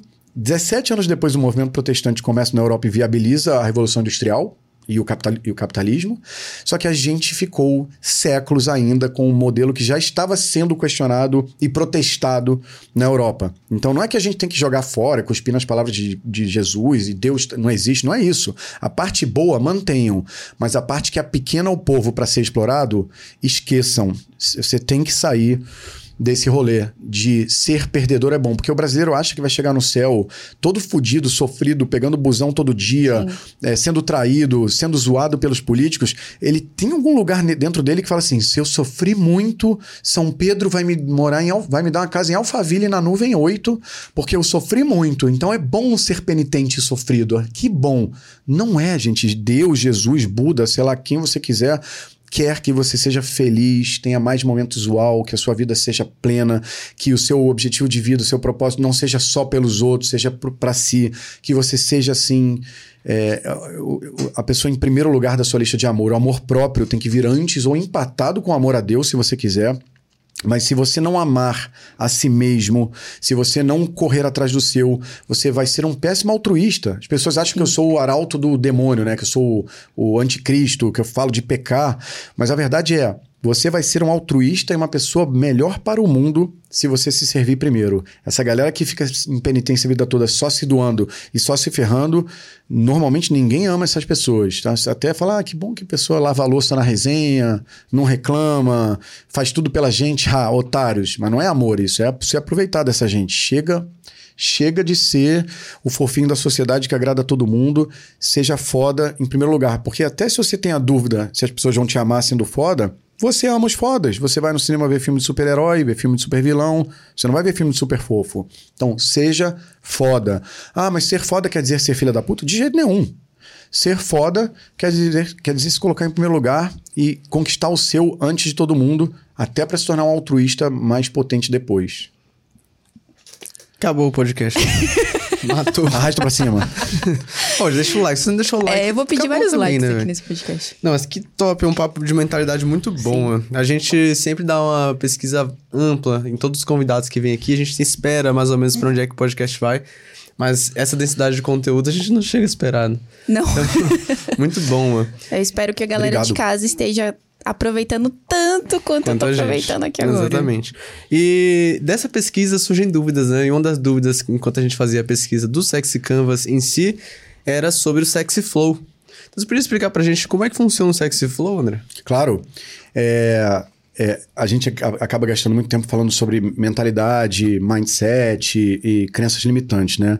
Mas tem que saber como usar no dia a dia. Uhum. Basicamente, as pessoas falam, tá, mas André, eu entendi que serve para você criar um vídeo mais eletrificante, uma copy, até mesmo um produto. E o que é o Sexy Flow? O Sexy Flow é você pegar, por exemplo, se você já tem um produto, digamos que você tem uma empresa que faz carvão para churrasco. Né? Vale para tudo, não é só para o digital sex canvas. Vale para tudo que tenha clientes humanos que vão interagir com aquilo, usando os cinco sentidos. Então, ah, você fez um vídeo. Ele, esse vídeo pode ser legal ou pode ser chato. Ele pode viralizar ou ele pode flopar. Então, por quê? Porque tem um humano do outro lado assistindo e ouvindo, então basicamente visão e audição, ele vai se eletrificar mais ou menos. Se você usar os 14 itens, é, mais do que um deles, ele vai se eletrificar mais.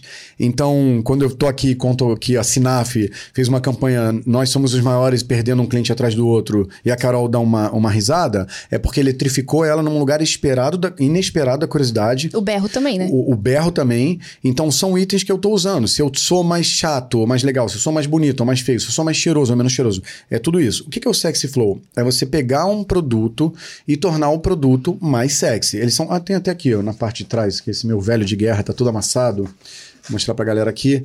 Basicamente são esses três passos aqui que todos que começam no Sex Canvas atual. Então vamos lá, eu sou uma empresa que faço carvão. Ah, qual é o diferencial? Normalmente nenhum. Dá uma olhada aí.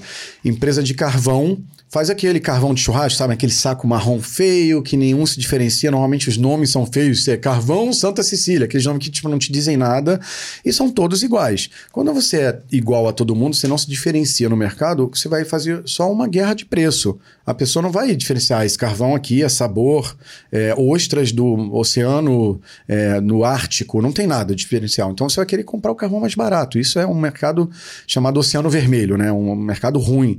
E você trabalhar um dos alunos meus da turma 4, né? A gente já está na turma 6 do Sex Academy. Ele percebeu que a experiência de usar é, acender carvão em churrasco, todo mundo tem o seu jeito de acender. Tem um lá que faz aquele guardanapo com azeite, Sim. aí acende, põe. Tem outro que compra aquele acendedor profissional. Vocês já viram? Que é um, parece um gel de álcool. Sim. Aí outro taca álcool pra caramba e normalmente se queima, né? Vem aquele vulto que até fere a segurança da criança interior. Ele simplesmente criou um carvão, chama Brazar, né? Brazar, B-R-A-Z-A-H. Não é, é, é, Como é que chama? Não é jabá, é que realmente é, é uma coisa muito inovadora, criada no Brasil depois do Sex Campus.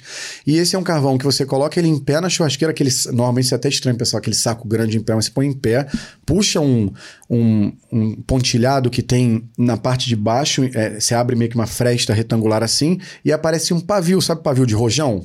aquele pavio de você acender, uhum. você acende, claro, vai explodir, né? Ele só acende. Ele criou uma, uma patente de. Se uma coisa. Uma serpentina que esse pavio passa ali por baixo e o carvão acende sempre. Não importa. Além disso, ele caprichou na embalagem, então o carvão Brasalha tem uma embalagem meio 4.0, a logo é meio moderna, meio digital e tudo mais, e ele tá bombando. E o que, que ele foi fazer? Um sexy flow. O que, que é o sexy flow? Qual é o sex canvas atual do meu produto? Digamos se ele fosse um cara de carvão do mercado igual a todos os outros carvões, ele não está agregando nada. Zero. Ele está zero no Sex Canvas. Nem a embalagem é mais bonita, então vaidade nenhuma. E a vaidade, só deixando claro, não é só produtos de beleza, é botox, não, não, não. Claro que é o vaidade do Sex Canvas, mas um produto bonito. A interface do QIFI, esse jeito bonito do QIFI, mexe com os clientes da QIFI. Já outra empresa concorrente da QIFI, mais tosca, com software mal escrito, que não tem esse carinho da experiência que vocês têm, não só com, os, com quem vem no podcast, mas com os clientes, é, vai ferir a vaidade. Por exemplo, se você vê o aplicativo do Uber, que tem aquele preto, aquele cinza, aquele amarelinho, uhum. meio, meio que você sente que é uma app gringa versus outros aplicativos 99 táxi, não sei qual que é meio amarelo, azul, meio feioso, faz diferença no consumo. Então, se você tem um carvão que é feio a embalagem, meio sujona, como todos resolveram ser, não sei porquê. Sim, é tem verdade, uns mercados né, que, que parece que é, é combinado, deve ser tudo igual e feio. Ele fez uma embalagem, ele não tinha, ele era igual antes. E ele agora tem uma embalagem esteticamente mais bonita, que garante que não vai ficar úmido dentro. É, então a logo é mais bonita, meio QI5 feelings, moderninha. Então, então ele mexeu com a vaidade. Então o Sexy Flow é basicamente seu Sex Canvas atual. Se você vê que você não está eletrificando nada, você está mal parado. E vem um passo muito importante que é o Sexy Spy. Como eu sou hacker, a minha filosofia é espionar. O Sexy Spy é espionagem industrial do mercado. Então primeiro ele vai olhar o que, que outros carvões estão fazendo diferente dele no mercado mercado. No caso dele, ele achou que nenhum. Né? É, um, é um, até um, é, um sex spy é, boa e má notícia quando você descobre ninguém se diferenciando do seu mercado. É muito bom, porque qualquer coisa que você fizer já vai ser um diferencial eletrificante.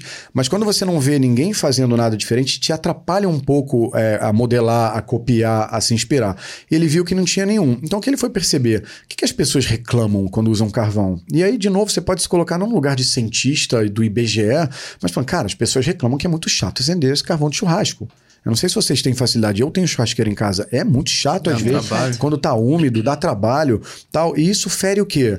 Cara, no acendedor do churrasco, fere um pouco a vaidade, pode parecer bobagem, mas assim, cara, tu não tá conseguindo acender essa porra, quem é tu? Tu é um merda. Né? dá isso. Fere a gula, porque às vezes demora a acender, tá úmido, ninguém consegue acender. Fere a preguiça, porque tem que pegar um mó papel, guardar, mó trabalheira. Suja, suja tudo, se caga, fere vaidade, você se suja fisicamente. Falou, cara, é, fere, é, fere, a liberdade, porque quando você fere muito a preguiça, que é dar trabalho, você fere a liberdade. O cara tá querendo jogar bola, ele tá querendo ficar na piscina, ele tá querendo paquerar no churrasco, ele não quer ficar lá 30 minutos acendendo o fogo.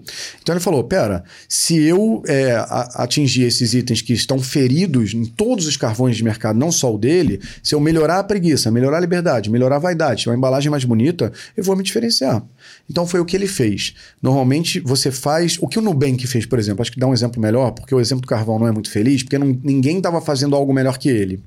E aí o Sex Spy, né, que é o espionagem industrial, parece um passo desnecessário. Mas o que, que o Nubank fez ao ser criado? Você pensava, nossa, eles são gênios, né? Como é que eles pensaram nisso? Foi muito fácil. Ele fez um sex spy dos concorrentes dele. Ele nem tinha nascido ainda, mas ele primeiro foi fazer um sex spy. Aí olhou assim: o Itaú, o Santander, o Bradesco, esses bancos velhos. O que, que eles fazem que todo mundo eletrifica negativamente? Porque o SexCam é uma ferramenta de eletrificação positiva, mas de detecção de eletrificação negativa também. Pô, tem que ir na agência abrir conta, chato pra cacete, fere o quê? Preguiça. Preguiça, uhum. exatamente.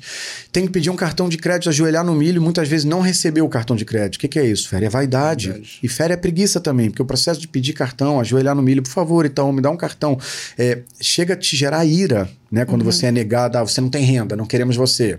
Então eles também detectavam que tinha um monte de taxa escondida no Itaú e no Bradesco que eles não contavam pra gente e feriam a nossa avareza, a nossa ganância, é, comia dinheiro Sim. da nossa conta.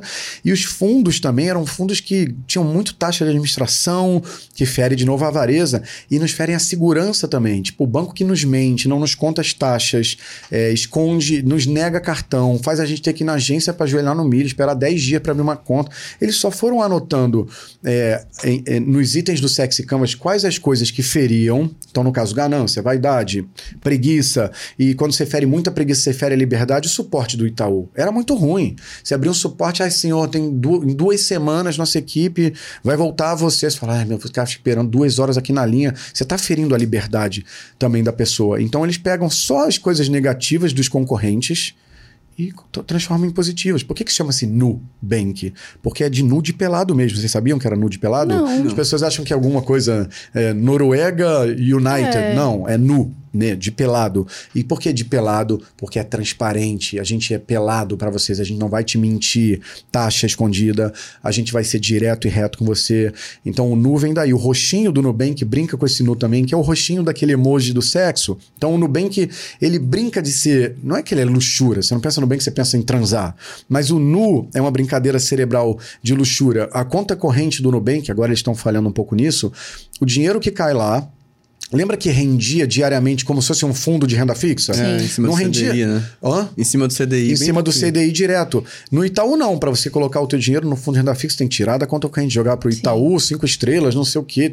Então, quando o teu dinheiro que está na conta rende como um fundo de renda fixa, isso é ganância e preguiça. Porque tá rendendo como um fundo, tá na tua conta, é D mais zero, se você precisar usar, você usa na mesma hora. Então, segurança, ganância e preguiça. Quando eles falam que não tem nenhuma taxa escondida, eles vão sempre ser assim, eles estão te garantindo segurança e avareza também. E aí você começa a trabalhar uma copy, porque o Sex Canvas é para tudo, é para mudar o tipo de fundo e conta corrente, principalmente o Sex Canvas, as pessoas têm que entender que é mais para mudar o produto e a experiência mesmo, como esse dinheiro que rende direto na conta, muito mais até do que mudar a copy e o marketing da parada, entendeu? Então, no caso do Nubank, eles também usavam para copy marketing falando, falando para gerar ira e pertencimento contra os bancos antigos. Então, o Nubank tinha muito essa pegada de zoar os bancos antigos, falar que eles são lentos, que eles não te dão cartão, que eles negam as coisas para você, que você tem que ir na agência para abrir conta. Então, quando você cria uma copy de ira e pertencimento, ira do inimigo comum, não é ira do cliente para o Nubank. Isso aí é, uhum. o, é o efeito contrário. Mas quando você cria uma relação, se você entrar no site do Nubank, você vê que ele fala de amor ele fala de nós amamos ser banco, porque a gente estava com ódio de todos esses bancos que nos tratavam. Porque a relação com bancos sempre foi uma relação meio governamental. Você ia na agência, não é meio que pega uma senha, parece que você está no, no INSS um pouco, é antigamente. Totalmente institu Instu... Institucionalizado. Isso. Parece uma constituição governamental. Sim. E o Nubank trabalhou também IRA e pertencimento. Então, quando você começa a trabalhar os itens é, que são negativos dos seus concorrentes e usa isso na, não só na copy, mas no produto, ou seja, o dinheiro rende sem você ter que ter trabalho de verdade, você cria um produto vitorioso. Se você pensar friamente, para você ser um gênio que cria uma startup como o Nubank, não precisa mais ser gênio. Antigamente era só o Davi lá que criou, o Davi Velez que criou o Nubank, ou então o Steve Jobs. Nossa, só esses gênios conseguem criar iPhones, iPods. Não. Quem tem o Sexy Canvas na mão vira um gênio é, fica mais inteligente, porque ele começa a olhar mercados, então é, ver o que, que o mercado está fazendo bem, o que está fazendo mal. Esse é o segundo passo do Sexy Flow, onde você estuda o concorrente, vê o que ele está fazendo positivo e negativamente e adapta para você para fazer melhor o que ele faz positivo, fazer também, não precisa jogar fora, e o negativo você resolve. E por último, passo Sexy Flow vem o Sexy Storm. Para você não virar só um copiador de mercado à luz dos 14 itens, você vai para uma fase de brainstorm. O que, a gente pode fazer a mais que vai encantar ainda mais o cliente, que ninguém pensou. E aí vem uma fase mais de brainstorm, de criatividade, que é o terceiro passo do Sexy Flow. E por último, você chega. Qual a entrega final desse Sexy Flow? Um Sexy Canvas final do que vai ser o produto, seja o KiwiCast, seja a própria KiwiFi, seja um novo carvão, seja, a empresa, eh, seja o Uber, seja qualquer coisa que você for fazer, seja um vídeo. As pessoas falam, André, o Sexy Canvas pode prever vídeos que vão viralizar, não 100%, mas ele pode otimizar e garantir que se você usar esse, esse, esses itens, vai viralizar mais do que se você não usar. Então, é, muda simplesmente tudo. O Sexy Flow é uma ferramenta de transformação de coisas não sexy em coisas sexy e passa para espionagem industrial, porque se o Sexy é uma ferramenta de diferenciação, você tem que saber se diferenciar de quem? Uhum. Dos concorrentes que já estão aí fazendo ah, é, certo ou errado no mercado. Então, esse é o Sexy Flow. Legal. Show. Sim, Ô, André, pegando um gancho no que você falou de produto, né? De diferenciação de mercado e tal. Existe alguma. Existe emoção certa para cada tipo de produto que eu queira desenvolver? Não. É, essa é uma boa pergunta. Né? As pessoas falam: olha, na dúvida, o que, que a gente usa? Usa ira, usa inveja, usa pertencimento, usa ganância? Não. Não tem. Depende. Por exemplo, o pessoal lá da Sinaf, do, do, do auxílio funeral, eles só apostaram em diversão e curiosidade. É totalmente inesperado aquela propaganda do nosso quebra de padrão também. Uma quebra de não padrão. espera isso de uma funerária. Não espera isso de uma funerária, uhum. então virou diversão e curiosidade. Foi só isso. Por que, que o Whindersson Nunes é um dos caras mais é, seguidos, sei lá, ou então assinados, não é assinados no YouTube, a palavra não é assinados, é inscritos. é inscritos no YouTube dele? Diversão. Puramente Sim. diversão. Então, para cada caso é um caso. É, que não seja só ganância e avareza, porque o capitalismo brasileiro normalmente é tudo preço. Então, ah, compre 12 e leve 13. Ah, o nosso KiwiFi tem uma taxa mais barata. Todo mundo que vai no caminho da vala comum do mais barato que também está aqui no Sexy Canvas, que é o item ganância e avareza, não é o ideal. O ideal é você diferenciar, se diferenciar de tudo que se faz repetidamente, mas é, é, não existe uma regra geral é, que funcione. Agora, vaidade sempre funciona muito. Ira sempre funciona muito. Recompensa, dar brinde, uhum. fazer o a mais, over delivery, funciona muito. Então, para cada caso uhum. é, é, diferente. Né? Entendi. Serviço, produtos é diferente. E em contrapartida, o que é que faz um produto ser, tipo, chato pra cacete? Ferir os itens do Sexy Canvas. Então, você promete uma coisa, entrega outra. Feriu a segurança. Verdade. Tá. Você promete um suporte rápido é, e é lento, demora, o consumidor fica puto, feriu preguiça e liberdade. E aí fere a segurança também. Você prometeu uma coisa na copy e no marketing e entregou uma coisa menor, que vamos dizer que era um produto que ia te deixar com os dentes mais brancos. Então, nesse caso específico, feriu a vaidade e feriu também a segurança. E quando você fere essas coisas, é, normalmente você gera ira, da ira ruim, da ira uhum. com a sua própria marca. Então, tudo que você vai ferindo uh, dentro do Sexy Canvas, você vai se tornando uma empresa odiada, um produto que gera uma experiência ruim. Mas nem só de coisas ruins vivem os negativos do Sexy Canvas. Por exemplo, uma empresa que vende alarmes, sei lá, Verisuri, Verisuri, não sei como fala. Já ouviram falar nessas propagandas? Sistemas de uhum. alarme Verisuri. Você tem duas maneiras de anunciar para o humano que está te ouvindo. Uma delas é falar: ah, sistema de alarmes Verisuri, desde 1985, deixando a sua família segura. Essa é uma cópia do item segurança da criança interior, positivo. Outra forma de anunciar esse mesmo uh, uh, produto seria: é, a cada cinco minutos morre alguém vítima de invasão domiciliar no Rio de Janeiro. Não seja parte dessa estatística. Sistema de alarme Verisuri. Que é uma copy de segurança negativa, uhum. tá? Igualmente segurança, uma positiva ou negativa. Nesse caso, provavelmente vai vender mais a negativa tá? Porque é, é, é, o que, que eletrifica mais? O medo da morte ou ah, já tá tudo bem e vai continuar tudo bem? Em termos de delta de eletrificação, eu não quero que a minha família morra de é, bala, de tomar um tiro de invasão domiciliar. Então, a chance de você pegar o telefone ou entrar no aplicativo para comprar é muito maior com a eletrificação negativa, sabe? Ou então citar o negativo dos outros para gerar ira, como o Nubank fez com os bancos antigos, é importante. Agora, no, na tua prestação de serviço, na tua relação com o teu cliente, gerar emoções negativas é sempre o que vai fazer você perder o cliente. Faz sentido. Ô, André, e baseado assim nas suas experiências barra experimentos, né? O que, que você acha que, que você acredita que você tenha visto que falta para o brasileiro ter uma cabeça de riqueza? Então, é... menos cristianismo. Eu sei que é muito radical, eu sou a única pessoa viva na internet brasileira que fala esse tipo de coisa diretamente contra uma religião que é a maioria do país. É, é, é a galera da minha equipe fala que quando eu falo isso, eu já de cara perco amigos, perco uhum. cliente. Uma galera já me segue nessa hora, né? O pessoal fica achando que eu sou, como eu falei, o demônio. Mas menos religião, e no Brasil a religião principal 84% são cristãos, tá? E aí, quando eu falo menos cristianismo, não é você que está nos assistindo que é cristão, acho que eu estou falando mal de você. Esse é o, é, é, o que foi implantado na sua cabeça quando alguém vem falar esse tipo de coisa, para você rezar é, ou me desejar ir para o inferno. É menos religião. E quando eu falo menos cristianismo, basicamente o Brasil, 86% são ou católicos apostólicos romanos ou de denominação evangélica. Uhum. Tá? Então é praticamente 100% da população é, tem essa religião. Mais ciência, e ciência e religião, sim, são contraditórios. A religião vai te falar, não pergunta, não questiona, está no livro. E se você questionar muito, você vai para fogueira. Você pode virar uma bruxa, vai ser queimado, vivo e tal. É, mais ciência, a ciência no Brasil é pífia, é nula, é ridícula. Ah, mas tem o CNPq, tem a FAPERJ, a FAPESP, eu sei lá qual é a Fundação de Amparo à Pesquisa aqui do, de vocês, de FAPESC, talvez de Santa Catarina, não sei. É, o Brasil tem ciência, assim, tem porra nenhuma, nem se compara. Os países muito católicos não têm ciência de qualidade, nenhum, nenhum. E mais espiritualidade. É, é, enquanto você continuar com medo, porque o brasileiro é, é, médio ele é ensinado a ter medo de ir para o inferno Sim. o tempo todo. Então, para o brasileiro ser mais vencedor, ele tem que ser menos religioso, mais científico, mais questionador, perguntar, questionar sim, não ter medo de ficar rico, porque isso é uma história que inventaram que o rico vai para o inferno e mais espiritualizado. Por que mais espiritualizado? Se você está falando para não ter religião, a religião é o responsável pela espiritualidade, mais ou menos.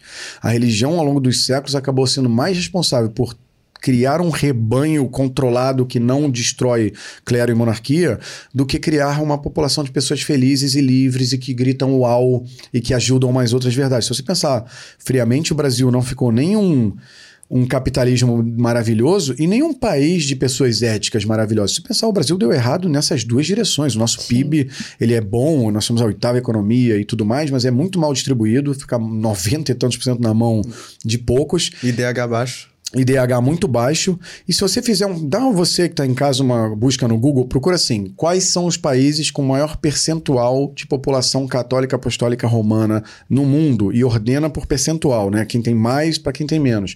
A lista é horrível. É Suriname, Guiné-Bissau, Colômbia, Brasil vai estar tá lá também.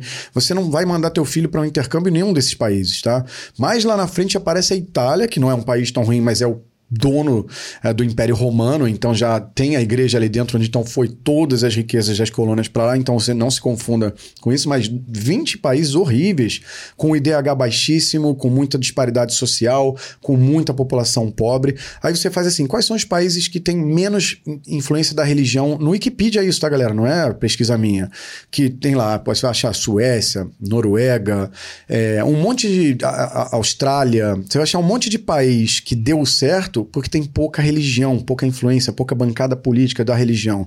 Então você vai perceber que eu estou falando não é um ataque, é uma questão demográfica mesmo, uhum. entendeu? Então, é, eu não sei como se faz isso, se influencia na política, se tira as vantagens tributárias das grandes igrejas, que a gente sabe que amealham muita fortuna. O Banco do Vaticano é conhecido por ter mais de 11 trilhões de dólares, ele sim, é maior de quase qualquer nação em termos de PIB, o que é até uma hipocrisia em termos de ganância. Então eu acho acho que já deu para as religiões controlarem a cabeça do humano há muito tempo. Por que elas também estão lá até hoje? É uma pergunta que me faz. André, se é tão ruim assim, por que estão lá até hoje? Porque estão há muito tempo implantando em todas as famílias e cabeças e sociedades, seja através da política ou através da doutrina, medo da morte. Sim, as religiões, não só o catolicismo, o cristianismo, foram as primeiras milícias já inventadas. O que é milícia? Olha só, meu irmão, vou cuidar do teu carro aqui na rua, sou flanelinha. Ah, não precisa não, irmão, deixa o carro. Ah, pode ser que quebrem o vidro dele, pode ser que ele seja arranhado na sua volta, eu não garanto nada. Quer dizer, o que faz uma milícia? Ela não te oferece nada, mas te oferece medo e destruição caso você não os pague. É isso que são as igrejas. É, se você não nos pagar e não nos seguir à risca, você vai para o inferno.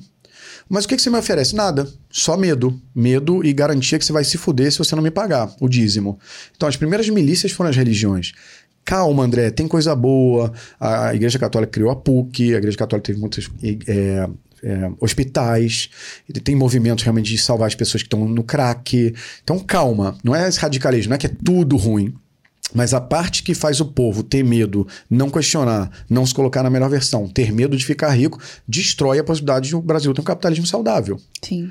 Ah, o capitalismo é o melhor modelo socioeconômico? Não estou nem discutindo isso, é o nosso. Não, não é hora para falar, não, vamos mudar para o comunismo, vamos mudar para sei lá o quê. É o adotado aqui no Brasil. Então há um conflito institucional teórico na não funcionalidade da nossa sociedade. Isso precisa ser resolvido com menos religião, mais ciência e mais espiritualidade. Porque o Brasil nem uma, um, um país de boa fé, de ética ficou. Então ficou ruim no capitalismo e ruim na ética. Então não deu certo, vamos mandar a bola aí para frente e vamos continuar amando o próximo, ajudando os outros, sim, de preferência, antes ajudando a você mesmo. Então você não vai ajudar ninguém Legal. direito. Perfeito. Muito bom. Ô, André, tem um, um ponto que você tocou aqui algumas vezes, inclusive, que é o conceito de eletricidade. E talvez para a pessoa que está te conhecendo pela primeira vez, ela tenha outro conceito de eletricidade na cabeça. Então, quando você fala de eletricidade, o que, é que você quer dizer? Eu quero dizer eletricidade mesmo. Eu sou até engenheiro eletrônico, né? Mas não é por isso, né? O pessoal fala, ah, você é engenheiro eletrônico, você fala de eletrificação, né? Eu meio que tomei de assalto o termo eletrificação para dizer que um vídeo que usa mais itens do Sexy Canvas vai eletrificar mais. Um Big Brother que tem, desde curiosidade, quem vai ganhar o Big Brother? Nossa, essa prova que o cara tem que ficar segurando no palio até o fim, quem é que vai ganhar? Curiosidade, diversão, ou gente transando no edredom. Se você olhar o Big Brother, ele é gabarito sete pecados capitais e as sete emoções da criança interior. Ah, eu odeio a Carol com K, que não é o caso dessa Carol aqui, mas teve esse caso desse Big Brother Sim. que a galera odiava, ou, ou amava o Pyong Lee. Então, pertencimento e ira. Quando você tem um programa que tem os itens do Sexy Canvas, você realmente está sendo eletrificado no seu cérebro. A hora que eu dei um berro, se eu tivesse uma máquina de eletroencefalograma aqui em vocês, a gente vendo na tela, o gráfico, o gráfico teria dado um pico. Quando eu falo de eletrificar, é físico mesmo. É tipo tornar mais elétrico, mais memorável, é passar por picos de eletricidade no seu cérebro. Ah, mas você já provou isso tecnicamente? Não. Mas como eu quero ganhar o prêmio Nobel, eu quero que torne que o Brasil entre no mapa do Nobel, e eu quero para isso tem que fazer o sex count ficar mais científico, eu já comprei umas geringonças de você colocar no cérebro para por exemplo, jogar um vídeo que é sexy canvas e um vídeo que não é, e medir realmente o pico de eletrificação. A geringonça que eu comprei não é, é suficientemente acurada para medir isso, e agora estou indo atrás de comprar uma daquelas de você ter que colocar, sabe aqueles 36 sim, eletrodos sim. que a gente vê em filme de ficção científica, para realmente fazer experiências mais acadêmicas para que eu possa seguir essa trilha melhor da academia. Mas quando eu falo de eletrificar, é literalmente, fisicamente eletrificar, uhum. como eletrificou quando eu berrei aqui, ou quando eu contei uma piada, quando vocês viram a cópia da Sinaf falando que os clientes morrem e tal, você deu uma risada, certeza que eu não posso provar isso ainda, mas algum pico aconteceu uhum. no seu cérebro, em algum lugar, que fez você Sim. rir. Então é bem físico mesmo a eletrificação. Uma coisa que eu fiquei. Agora eu fiquei pensando aqui, como você comentou que o Sex Canvas é muito mais além do, é, de produto, marketing, agora virou uma filosofia de vida e tudo mais. E uma revolução. E uma revolução. É. Pensando agora na realidade das pessoas que entram no digital e, por exemplo, só pegando um, um exemplo mesmo de muitas pessoas que mandam isso na caixinha e tudo mais pessoas que precisam mostrar a imagem delas para vender mais ou dependem da imagem delas para tipo assim criar uma audiência e tudo mais. Quando essa pessoa não tem essa coragem ou, sei lá, quer ganhar dinheiro por trás das câmeras, que não é um problema, é possível, mas existe ali alguma, algum elemento de como alguma forma de usar o sexy canvas para tipo desenvolver isso nela? Seja ela dando a cara ou não dando Isso. a cara, ou principalmente para dar a cara? Principalmente para dar a cara. Então, é, o ideal, se ela vai dar a cara, é que ela seja bastante ela. É, as pessoas tentam criar personagens e tal, que são muito diferentes do que elas são, é complicado. É, muitas vezes é difícil dar a cara. Assim, eu mesmo, apesar de ter sido ator mirim, e ter feito teatro e feito um monte de coisas que me ajudaram a estar tá aqui falando à vontade, não tô nervoso e tudo mais, não é fácil dar cara. E hum, eu acho que é a Será que é medo de repressão? Exatamente. Por que será então, que as pessoas têm tanto medo de repressão? Eu te explico. São duas respostas diretas que não tem como não entender. A primeira é biológica. Então, todo bebê que brota aqui no planeta Terra, ele percebe que se não for amado, se não for cuidado, ele vai morrer tá? Porque isso não acontece com o bebê tubarão, não acontece com o bebê ostra, não acontece com até com, sei lá, zebra, que nasce na África lá, tudo bem, ela continua mamando na mãe zebra, parece mãe zebra de Oxum, né? Parece que ela, ela continua mamando na mãe zebra, mas logo ela fica em pé. O bebê zebra fica em pé no mesmo dia que nasce, né? O bebê humano demora quantos anos para ficar Sim. em pé, para andar, para falar. É, a espécie humana é a mais avantajada de inteligência e neocórtex, mas é a mais antiquada em termos de carcaça, de corpo físico, porque ela precisa às vezes ficar até os 29 anos na casa dos pais para conseguir sair de casa, né? A gente sabe que o bebê humano é assim. Então, existe um lugar programado erroneamente na cabeça dela que, ei, eu sou um bebê. Se eu não for amado e cuidado, não é que vai ser triste, é que eu vou morrer. Qualquer bebê humano que você brota ele você brota ele, coloca ele de lado, ele vai morrer. Não tem, ele não vai atrás de um, de um danoninho sozinho no supermercado com zero anos de idade. Então, todos os adultos, quando se formam, eles entendem que se não forem amados, eles não é que vai ser triste. Eles vão morrer. Por isso, muitas vezes a gente tem namorados e namoradas que são uma bosta. A gente não separa de gente que faz mal a gente, porque a gente pensa, ai, melhor qualquer coisa é, que me livre da morte, né? Que seria o abandono, de não ter alguém. Então a gente submete a relações ruins porque a gente tem na cabeça que vai morrer. E além disso, como eu falei, vem todas essas crenças do superego falando: se você tem que ser só pelos outros, faça pelos outros para ser amado, seja fofinho e bonzinho para ser amado. Então, esse humano, especialmente o brasileiro, por conta das questões culturais, acaba virando um humano que se entende tem que ser pequeno e depende do amor de fora. Nada de amor próprio, nada de se colocar em primeiro lugar. Então, vira um ser totalmente despreparado para a vida. Então, as pessoas que não querem dar a cara são as mesmas pessoas que têm medo de levantar o dedo na sala de aula, são as mesmas pessoas que querem exigir o sabor de pizza na resenha, não querem falar, ah, aceito qualquer sabor de pizza, pode ser qualquer um. E as pessoas que se impõem, elas têm medo de não ser amadas. E quando elas se impõem dando a cara no Instagram ou no YouTube, é o pior medo possível, porque elas estão se colocando, ferindo o pecado da vaidade. Nossa, você se acha, né? Quem é você para falar do, é, do digital? Quem é você para falar de dropshipping, PLR, fórmula de lançamento? Ah, você se acha, você é um babaca, não sei o quê. Então vem o medo do abandono, o medo de não ser amado, que são ferimentos do sex canvas, ferimento da segurança, ferimento do pertencimento, ferimento do amor, são itens da criança interior, que todos eles vão ao grande medo que está por trás de todo o sex canvas da parte da criança interior, que é o medo da morte, a tanatofobia. Então, se você não tem um, um grupo para pertencer, se você não tem amor externo, se você não tem dinheiro, que é o ganância, se você não consegue se divertir, se você é, é, não consegue ser chamado para resenha, ninguém se interessa por você, você vai morrer em algum grau. Então as pessoas muitas vezes não dão a cara porque tem medo do julgamento, tem medo de não serem amadas, tem medo de falhar e errar. Isso é um grande erro, porque os verdadeiros corajosos não são os fodões fortões ou as fodonas, mulheres fodonas. Os verdadeiros corajosos é aquele que entende a sua vulnerabilidade. Então, coragem e vulnerabilidade tem que andar em conjunto. É coragem de não ser amado, coragem de uhum. falar merda e ser julgado. Porque normalmente quem vem falar mal da gente, muitas vezes amigos, família, né? Ah, que que é?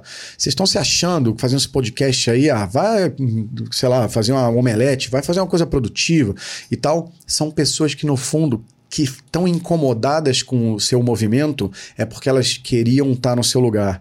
Quem tem ira, quem se incomoda com o teu sucesso, até quer a sua falha, normalmente são pessoas. Isso é do humano. Tipo, Justin Bieber, quando surgiu a primeira vez, molequinho, sei lá, 17 anos, fez a primeira música, aquela Baby, Baby, uhum. Baby, oh. Sei lá quantos anos ele tinha, 16, não sei. É, e todos os homens têm uma coisa meio. Isso é viadinho, isso aí não vai ter nenhum sucesso. Esse, esse jeito de diminuir quem tá melhor que você, no fundo é ira. E no fundo é ira porque porque feriu a sua vaidade. Pô, tô aqui ralando no Excel, tô aqui ralando no Excel, um molequinho se dando bem, todo bonitinho fazendo música, ah, vai se danar. Então, esse ódio, muitas vezes, quando vem, é um ódio que tenta te diminuir, tenta te tirar do caminho de sucesso, mas no fundo é uma ira e um ferimento de vaidade que você está causando neles e é sinal que está no caminho certo. Então, dê a cara, tenha coragem. Só que também não adianta você vir ficar falando abobrinha. Estuda, seja o melhor, seja um cara que agrega mesmo. Agregar o quê? Eletrificações dos 14 uhum. itens. Ensina as pessoas a ganhar dinheiro, como o Tiago Negro e a Natália Arcuri e o Tiago Reis. Então é ganância, né? Ensina as pessoas a ganharem dinheiro rápido. Então é ganância e preguiça. Seja engraçado como o Whindersson Nunes, diversão. Seja engraçado e zoe os ricos, como ele fala. É, ele tem um rico que ele zoa, né? Johnson. É. Sei, sei lá, o nome que ele fala. Acho então, que é Enzo. É, um, é, ah, ele, ele é um desses, uns, uns nomes. O que, que, é isso? Pertencimento e ira, Sim. de você zoar os ricos. Então, seja na sua copy, no seu jeito de falar, seja gostosa, seja gostoso, seja interessante esteticamente, você vai estar tá agregando em vaidade e luxúria. Então, quando você começa a ver que tudo que você acumular tem chance de eletrificar, use o sexy canvas e tenha coragem de pôr a voz para fora, porque é essa pessoa, isso que é uma, um grande bug de software da sociedade. A gente é ensinado que vai ser amado quando não incomoda e quando é fofo você próprio ama justamente os que incomodam, que são fodas, que são bonitos, são interessantes, são divertidos. Então é uma mentira clara. Então às vezes você me pergunta, André, mas às vezes as pessoas ficam na neurose 10, 12, 15 anos fazendo Sim. sessão de análise e não mudam. É, essa parte 0 e parte 1 um do Sex Girls Academy, eu falo esse tipo de coisa óbvia. Olha, você ama os fodões. Então para que você está sendo o não fodão para ser amado? Error sabe? Erro que eu não preciso nem gastar 10 anos de análise. A pessoa, na hora, meus alunos, tipo, a maior parte, é, inclusive 12 já foram internados em clínicas psiquiátricas, centenas separaram de casamentos, outras centenas se casaram, mudaram de país, tem mudanças muito rápidas. Não é porque eu sou um charlatão coach que falo isso, não acontece. Acontece porque eu trago explicado de uma forma que nunca ninguém teve coragem, porque ninguém, ninguém tem coragem de falar de religião, essas coisas que eu falo, uhum. e eu explico de uma forma assim tão óbvia quanto isso. E as pessoas saem da parte 0 e 1 um do curso totalmente transformadas transformadas, de fato mesmo. Não é arrasta para cima, compra o meu curso. Não é isso. Acontece desse jeito. Algumas são internadas, algumas ficam em, em instituições é, psiquiátricas há algum tempo, tipo, não muito, 10 anos, mentira, sei lá, 10 dias já teve gente, mas depois saem e percebem que estavam jogando o jogo errado, estavam com as pessoas erradas, aquele papo de você é a média das cinco pessoas, que não sei o que, vem que tinham pessoas que gostavam de você enquanto você estava na merda, era meio perdedor, não era a gatinha do rolê, aí de repente você volta, todo fodão, todo gatinho, todo interessante, falando o que você pensa. Aí as pessoas que te gostavam, não te gostavam essa nova versão, porque essa nova versão incomoda vaidade delas, porque Sim. você está melhor que eles, te gostavam perdedor. Até falo isso, muito fácil você ver aquelas pessoas fofas que ajudam ajudam os amigos que estão na merda, né? Pô, tu tá na merda, eu vou te ajudar tal. Isso é um movimento de vaidade. Olha só, tô ajudando o Marcelo, tô ajudando a Carol, tô ajudando, sei lá, o Felipe, eh, tirando ele da merda. Olha, agora, quando o Felipe tá acima de você, a Renata tá acima de você, Carol, Marcelo tá acima de você, é aí que você vê se o cara é legal mesmo. Porque quando dói da pessoa ter melhor que você, quero ver você elogiar quem tá melhor que você. Pro humano é muito fácil tirar quem tá na merda porque tá abaixo de você. Agora, dizer parabéns para quem tá acima de você, Aí são outros 500. E passar por cima da sua vulnerabilidade, da vaidade que tá ali mexida e falar, não, ou oh, me inspiro em você, parabéns. Verdade. Exatamente. Tem que dar a cara. Ô, André, aproveitando um ponto que você falou, você falou, ah, dá erro no software. E um dos conceitos que você traz é esse conceito de software social. Eu achei super interessante. Fala aí o que é esse software social. É isso, em resumo, tudo que eu falei. Tipo, quando a gente brota, nós somos assim um código, né? É tipo Matrix, né? Nós somos uma programação que chega aqui puro id, né? Nós somos uma criança que brotou. Aí a gente começa a receber linhas de programação. Não dê no primeiro encontro. Né? Quer dizer, não tão criança, isso é mais tarde que ensinado. Mas assim, é, empreste o, presente, o seu brinquedo pro amiguinho. Olha só, nós somos da religião tal, logo odeie todas as outras religiões. Nós somos do time tal. Normalmente a gente tem o mesmo time do nosso pai, ou tio, ou time inverso do pai só porque quer zoar o pai. É, a gente tem a religião da nossa família, a gente recebe uma carga, um, uma herança de software em cima desse nosso objeto, que somos nós mesmos. E essa programação que a gente tenta viver a vida toda é o Self 1, que é o que eu chamo do, do, da jornada do Self 1. O Self 1 é esse software que veio programado, ensinado a não incomodar, ensinado a fazer o bem, ensinado a aceitar qualquer sabor de pizza, ensinado a ser advogado, porque vovô pediu pra gente ser advogado, ensinado a odiar a esquerda, odiar a direita, e o brasileiro é muito burro, porque o, normalmente o cara que odeia a esquerda não estuda a esquerda, ele odeia porque a galera odeia. Ou vice-versa, né? Quem odeia a direita não, não, não vê o que foi feito de bom com a direita.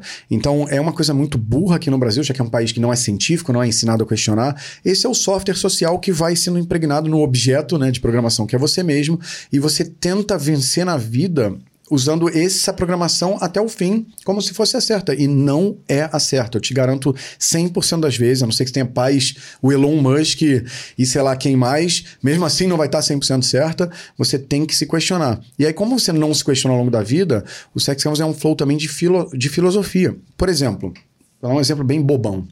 É, eu gosto muito de um filósofo chamado Epicuro. É um filósofo que não é tão famoso é, como Aristóteles, como Platão e tal. Mas Epicuro chegava nas ágoras, nas, nas praças gregas lá em 400 antes de Cristo, não tinha nem Wi-Fi nessa época, para você pensar. E ele questionava as pessoas sobre a vida adulta. Né? Aqui hoje em dia, se pensar bem, pô, todo mundo meio que tem que casar. Pensa bem, até hoje, 2022, ah, não, André, não é bem assim. As pessoas fazem o que quiser da vida, mais ou menos. Ainda tem um pouco, ah, o que Deus uniu, o homem não sei o quê. Ah, um casamento e família é o único caminho. Tá maluco? Vai ser solteiro para sempre? Existe uma força do software social induzindo os nossos objetos de programação, nós mesmos, a casarmos, tá? Em 400 a.C., Epicuro criou uma coisa chamada comunidade epicúrica ou epicuriana, que era assim: você é adulto Quer casar? Pode casar, né? A gente não tem nada anti-casamento. Mas você é adulto, acha que casamento tende a ser uma coisa sacal depois de um tempo, ou mesmice, ou ruim, ou sexo inexistente, ou chato? Por que, que você não vive com demais adultos em comunidades como se fossem repúblicas de estudantes? Quando a gente faz faculdade, às vezes a gente mora uma galera lá, sei lá, em, em Ouro Preto, numa república, todo mundo fica bebendo, fumando maconha, transando, enfim, aquela vida meio jovem. Por que, que adultos não podem ter uma vida divertida? E livre nesse lugar sem obrigatoriedade de casar. Então eles tinham essas discussões nas praças de, de Atenas e uma, uma pessoa falava: Nossa, maneiro, não quero casar mesmo. E vocês terem uma ideia, em 400 depois de Cristo, 800 anos depois, né? não é 80 anos, prestem atenção, 800 anos depois, tinham 400, essa história é cheia de 400, 400 ou mais comunidades epicúricas na Europa, é, com milhares, é, eu não sei o número certo, tá? Eu, eu posso dar um Google depois, milhares de adultos morando em repúblicas como adultos. Então, ah, o que você vai fazer? Ah, vou casar? Vou casar, eu sou feliz com a minha esposa. Você vai fazer? Eu vou morar numa comunidade epicúrica. Com quantos anos? 38, foda-se, eu tô feliz. Eu almoço com a galera, eu vejo jogo de futebol com a galera.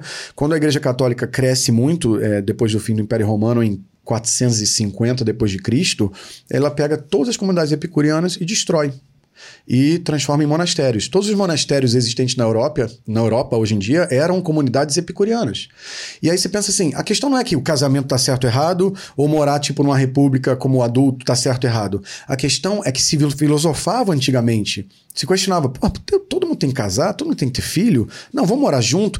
Tinha essa discussão e era democrática. Quem quiser, queria casar, casava, quem queria morar numa república de adulto, morava. Mas o fato é, o brasileiro e quase o mundo inteiro não filosofa mais. O que é a vida do brasileiro jovem? Tinder, putaria, futebol, beber, ganhar dinheiro, né? Em resumir bem. Uhum. Então, alguém filosofa? Alguém questiona? O que, que sobrou para mudar? Você, você, vocês são raras, raros, raras pessoas que fazem isso. Mas o que que... Arrasta pra cima. Nem quero bater. Mas, Mas o que que sobrou? Pertencimento. Pertencimento, exatamente. Eu, eu questiono tô, tô demais. sexy canvas aqui. Tem que virar. O que que acontece com uma sociedade que não filosofa e não questiona? Ela vai ficar igual séculos e séculos e séculos e vai continuar rebanho. Ah, mas André, desculpa, hoje nós temos a democracia e a força do voto para mudar a nossa sociedade. Não, né, gente? A política, é, desde que foi criada na Grécia Antiga, inclusive, foi lá que foi criada, já se sabe da demagogia, já se sabe que não funciona muito bem. Não é que eu sou contra o modelo da democracia e da política, é o que temos. Mas num país que é totalmente religioso, científico e com uma ética bastante questionável, a política tem muitos séculos que não funciona. Então nós viramos um país engessado, que não vai mudar nunca se não tiver pessoas como nós três e outros filósofos é, aqui do, do dia a dia para questionar isso. Então tem que ter esse tipo de mudança e tem que ter esse tipo de filosofia. Não é só Tinder, não é só putaria, não é só comer bem, tem que questionar. E eles foram tão maus com a gente que eles falam: vai questionar por quê? Com a política você não consegue mudar nada. Filosofia é coisa de esquerdista, né? Tem todo um estigma de falar: é, pra que filosofia? As crianças estão, não sei o quê, kit gay, fica toda essa confusão.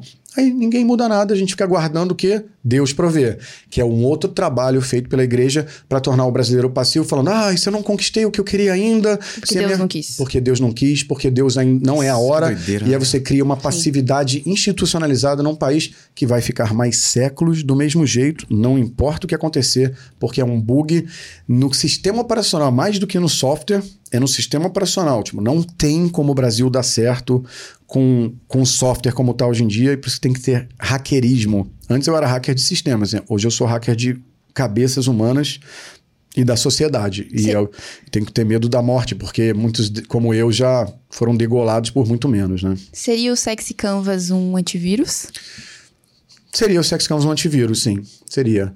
É, quando você enxerga que o sistema é tão cagado que ele por si só é um grande vírus, sim. Top. Ele é um antivírus. Eu tô muito feliz É, não tem condição. A gente se conhece. Sim. Eu ficaria Sim. horas aqui. Não, e o legal, ouvindo. e te interrompendo, e o legal é que normalmente os filósofos que vieram, eu sou um filósofo, tá? Os que vieram antes de mim, eles eram filósofos questionadores. Gente, por que morar junto, morar separado?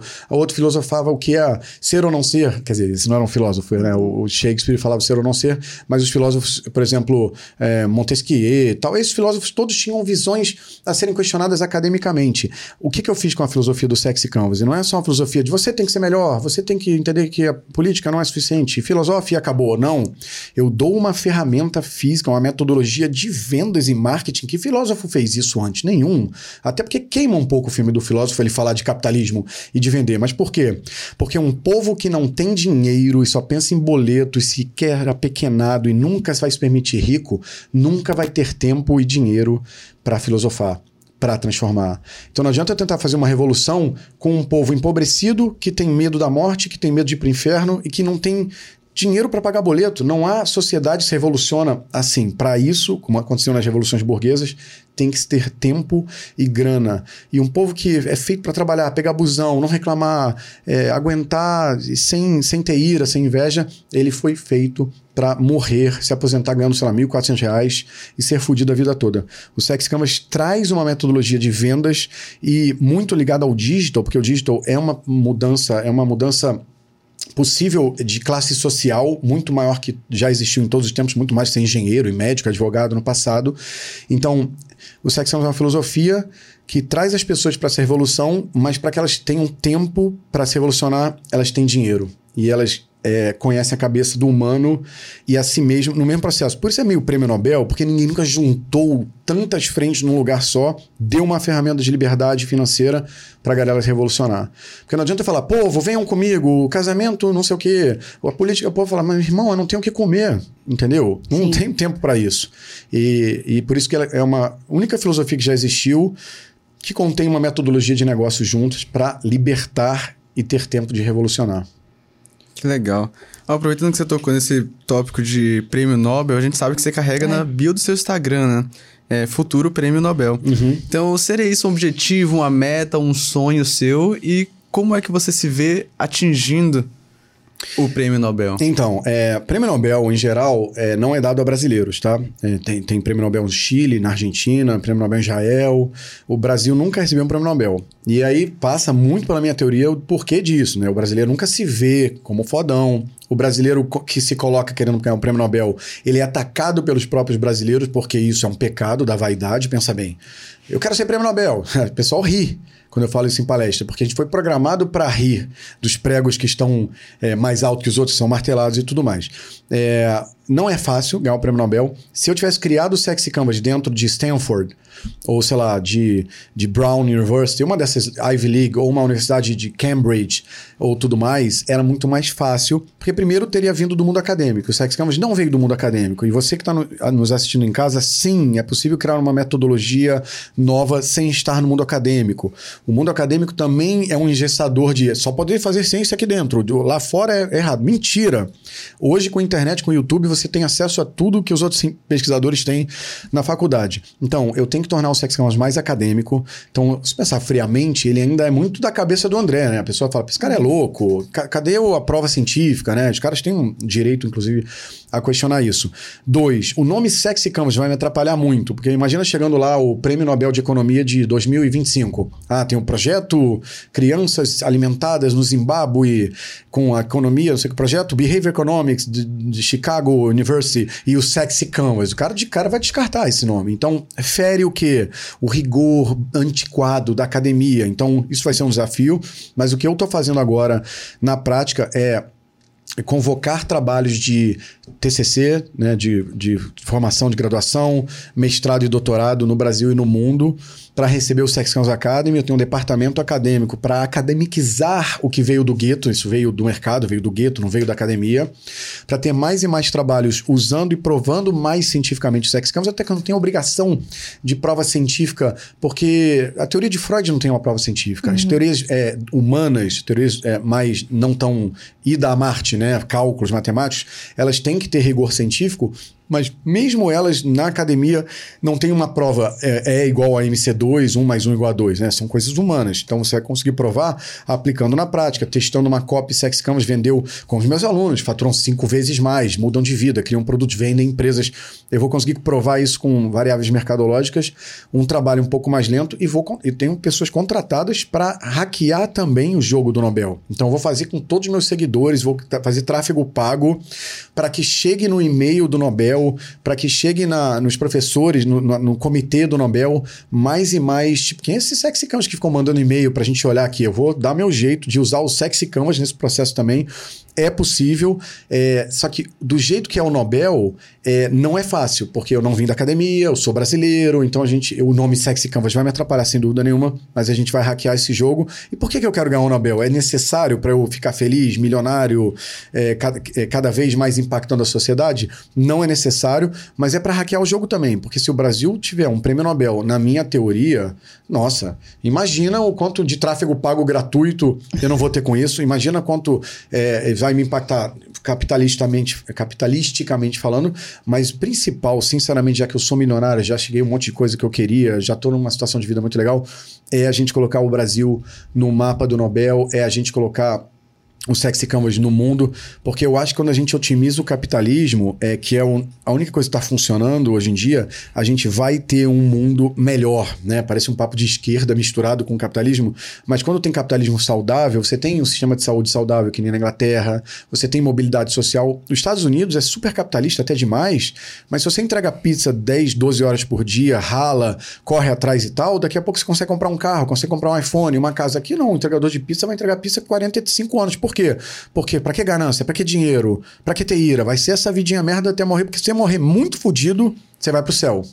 Então, é é, esse, é essa mistura. É possível ganhar o prêmio Nobel, não é fácil. Se eu falar, ah, amanhã mesmo já estou com o Nobel embaixo. Não tô. Mas o, o, uma coisa é certa, que as pessoas, algumas acham que é copy, né? De, ah, ele fala ganhar o prêmio Nobel só porque é, põe na bio, né? Para vender mais. Não é. O material que o Sexy Canvas se propõe a atuar em todas as frentes dele, no, no, tipo de, o tipo de impacto e de mudança que ele propõe e o, vamos dizer, o enunciado do problema que ele busca corrigir e, e corrige é muito maior do que o Prêmio Nobel de 2017 de Behavior Economics. Mas muito, mas nem se compara o trabalho deles com o meu. O meu é muito mais foda e mais prático e, e, e mais democrático de dia a dia. O deles é muito acadêmico e não desmerecendo, sem recalque, uhum. fizeram um bom trabalho, mas é material de Nobel. Não é tipo, tô tentando dar uma inventada para ganhar seguidor. É material de Nobel isso aqui. Legal. Fica aqui a nossa torcida para que você seja ah, eu tenho certeza o primeiro. Que vai vencedor do Prêmio Nobel no Brasil. Eu vou ficar muito feliz com isso. Bora, Brasil. André, depois de todo, é, todas essas aulas que você deu aqui, não, você deu aulas, né, gente? Aulas. Tipo, tô muito feliz com esse episódio. Você aceita responder umas perguntinhas pra gente? Não. É, tá vendo? Esse Eletrificou. Não, eletrifiquei. O, o, não é inesperado, na curiosidade e gerou. Sim, claro Top. que aceito. Vai ser um prazer. Ó, pergunta do Gustavo Silva. É possível fazer uma abordagem antagônica na cópia dos vícios do sex, do sexy canvas com suas respectivas virtudes? Exemplo castidade no lugar da luxúria, modéstia na vaidade, etc. É, muita gente me pergunta por que, que é, os sexy camas não são os sete pecados capitais de um lado e as sete virtudes do outro, né? As sete virtudes que, inclusive, foram roubadas erroneamente da palavra virtus de Aristóteles, que são isso que ele falou, né? De um lado tem a luxúria, do outro tem a castidade, do outro lado tem ira, do outro tem a paciência, né? E são essas coisas aí. A resposta é não. A sociedade já está cansada de coisas aguadas que não interessam, que são justamente as virtudes e se você quiser que eletrifique, é os sete pecados capitais e as sete emoções da criança exterior. Então, se você começar a falar, olha, compre nosso produto e tenha paciência, e seja uma boa pessoa e não transe, e, e, e teja, tenha temperança, temperança é o inverso da, da gula, e tenha temperança e tal, não vai vender porra nenhuma. Pergunta da arroba underline vititória.camila. André, como entrar na mente do cliente quando ele já está decidido a não comprar? Uma pergunta um pouco genérica, mas a minha resposta vai ser tão genérica quanto isso. É, se ele está decidido a não comprar, é porque você, no processo de captação da atenção dele, conversão e tudo mais, você não usou o Sexy Canvas, ou não usou na copy de vendas, ou o seu produto não é eletrificante o suficiente. Então, o que eu sugiro é volte e faça um Sexy Flow do seu produto, da sua experiência, do que, que você está vendendo, que você vai perceber que é, ele não tá se, tá, não está atraindo, não está sendo comprado, uh, porque você está errando em parte do seu processo. Às vezes você vai ter uma boa notícia, o teu produto já é sexy, ele entrega uma experiência eletrificante sexy, mas aí a tua copy está cagada, a tua copy não está mostrando o que o produto realmente entrega. E até quero dar um exemplo. As pessoas têm uma tendência aqui, quando criavam, dar um exemplo, eh, sei lá, carro elétrico. Carro elétrico antes da Tesla, vocês não sei se vão lembrar, aqueles carros elétricos pareciam carros conceitos, pareciam um, um caixote feio, e a cópia era sempre carro elétrico Toyota, ajudando o planeta Terra o efeito estufa. Compre o carro elétrico, não sei o que, feio pra caramba, mas você estará sendo verde. O humano, o id, o biológico, ele não quer isso. Ele quer que o carro elétrico seja foda, que nem uma Ferrari, que nem o carro da Tesla. E no final ele fala, eu também estou ajudando nessa ordem. Então, o produto, muitas vezes no Brasil, ele é feito para ser fofo, para ajudar e não se preocupa em eletrificar. Então, ela tem que fazer o sexy flow do produto dela e da copy dela, porque não é pegando o cliente quando já não está querendo na última etapa que ela vai conseguir reverter alguma coisa, é entendendo o que, que não está eletrificando no processo todo que ela vai fazer a transformação. Perfeito. Legal. Pergunta aqui para finalizar, do Lucas Amada. Lucas Mada. Quando vai lançar seu livro Sexy Canvas? Então, eu estou quase tomando multa já da editora Gente. Eu tenho um contrato com a editora Gente que eu já estou atrasado há apenas um ano e meio. Então, eles não estão me multando. Obrigado, editora Gente, por não me multar. Mas eu demorei porque recentemente a gente lançou a versão 3.0 da teoria, onde a gente otimizou muito mais o Sexy Flow. O Sexy Flow, antes que vocês viram que tem três passos, tinha sete passos. Então, as pessoas se perdiam um pouco nos passos. Mudamos não só isso, como outras questões também de uso da psicologia dentro do Sexy Canvas. E isso acabou de ser terminado e o último lançamento, se não falha a memória, foi em maio. E eu estou com já 180 páginas é, construídas do livro, mas eu fico adiando, não para aquela coisa de quem adiou muito seu MVP, é, entregou tarde, né? Vocês já ouviram essa história? Você tem que lançar uhum, logo, testar.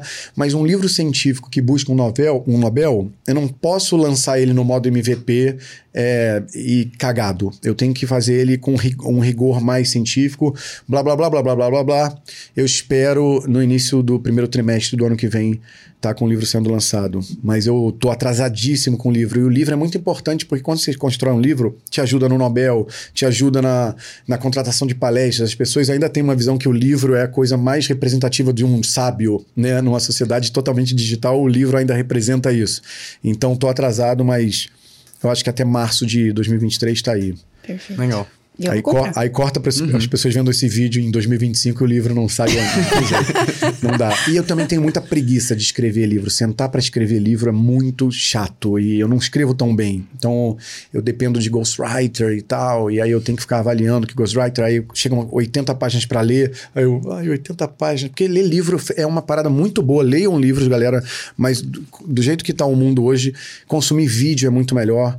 É, consumir informações de outro jeito é muito melhor. Então livro nossa, é muito chato. Então eu atraso o processo uhum. por conta da minha preguiça. A real é essa. Pode crer. Entendi. E aí, Carol? Tá satisfeita? Eu tô, né?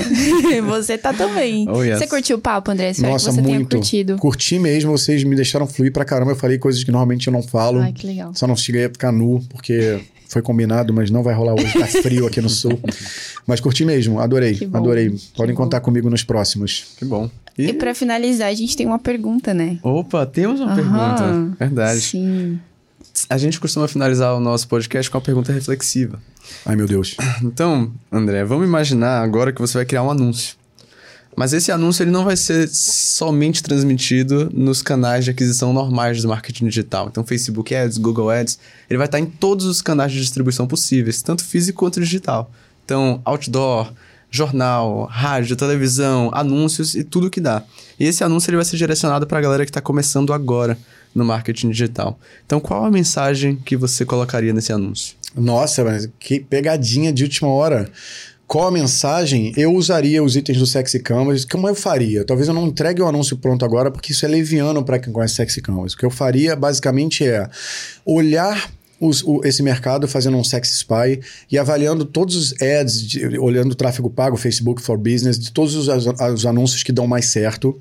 Tentaria entender desses anúncios o que estão dando mais certo por quê. Porque eles falam muito de ganhar dinheiro ou ganhar dinheiro rápido. Porque eles falam muito de liberdade. Com digital sua vida vai mudar rápido porque é a única vez na história que você pode realmente sair de um ter 17 anos de idade e conseguir através de, de sei lá, tráfego pago ou de copywriting virar um profissional que ganha dinheiro e, e, e, muda de vida rápido. Vou entender os que mais têm resultado. Vou também ver os Instagrams das pessoas que trazem mais informação. Dentro do SexPy, você tem que fazer SexPy multidimensional. Então, faria isso no Instagram dessa galera, faria isso no faria isso no YouTube. Gastaria um dia fazendo isso, percebendo o que, que é mais clicado, o que, que é mais compartilhado, o que, que viraliza mais e também nos tráfego pago. Perceberia de todos que mais viralizam, que mais são clicados, usam basicamente, por exemplo, preguiça, vaidade e ganância e faria um anúncio usando essa energia, que é uma coisa que eu nem falei sobre o Sexy Energy, né? Sexy Energy é qual a energia que, é, que, que mais resume a marca? Sei lá, se a gente pensar uh, no Outback, né? Se, alguma coisa veio na cabeça de vocês. Claramente tem pãozinho. gula, é, pãozinho, sei lá, costela. Mas antes até da lista do pãozinho, da costela e do ambiente australiano, quando você pensa Outback, você pensa, hum, sabe esse hum, que nem uhum. tem uma lista de itens ainda, é uma coisa de 300 milissegundos. Então, as pessoas têm que entender que é, tem que ser reconhecidas, seja num anúncio ou num produto ou qualquer coisa, por uma energia clara.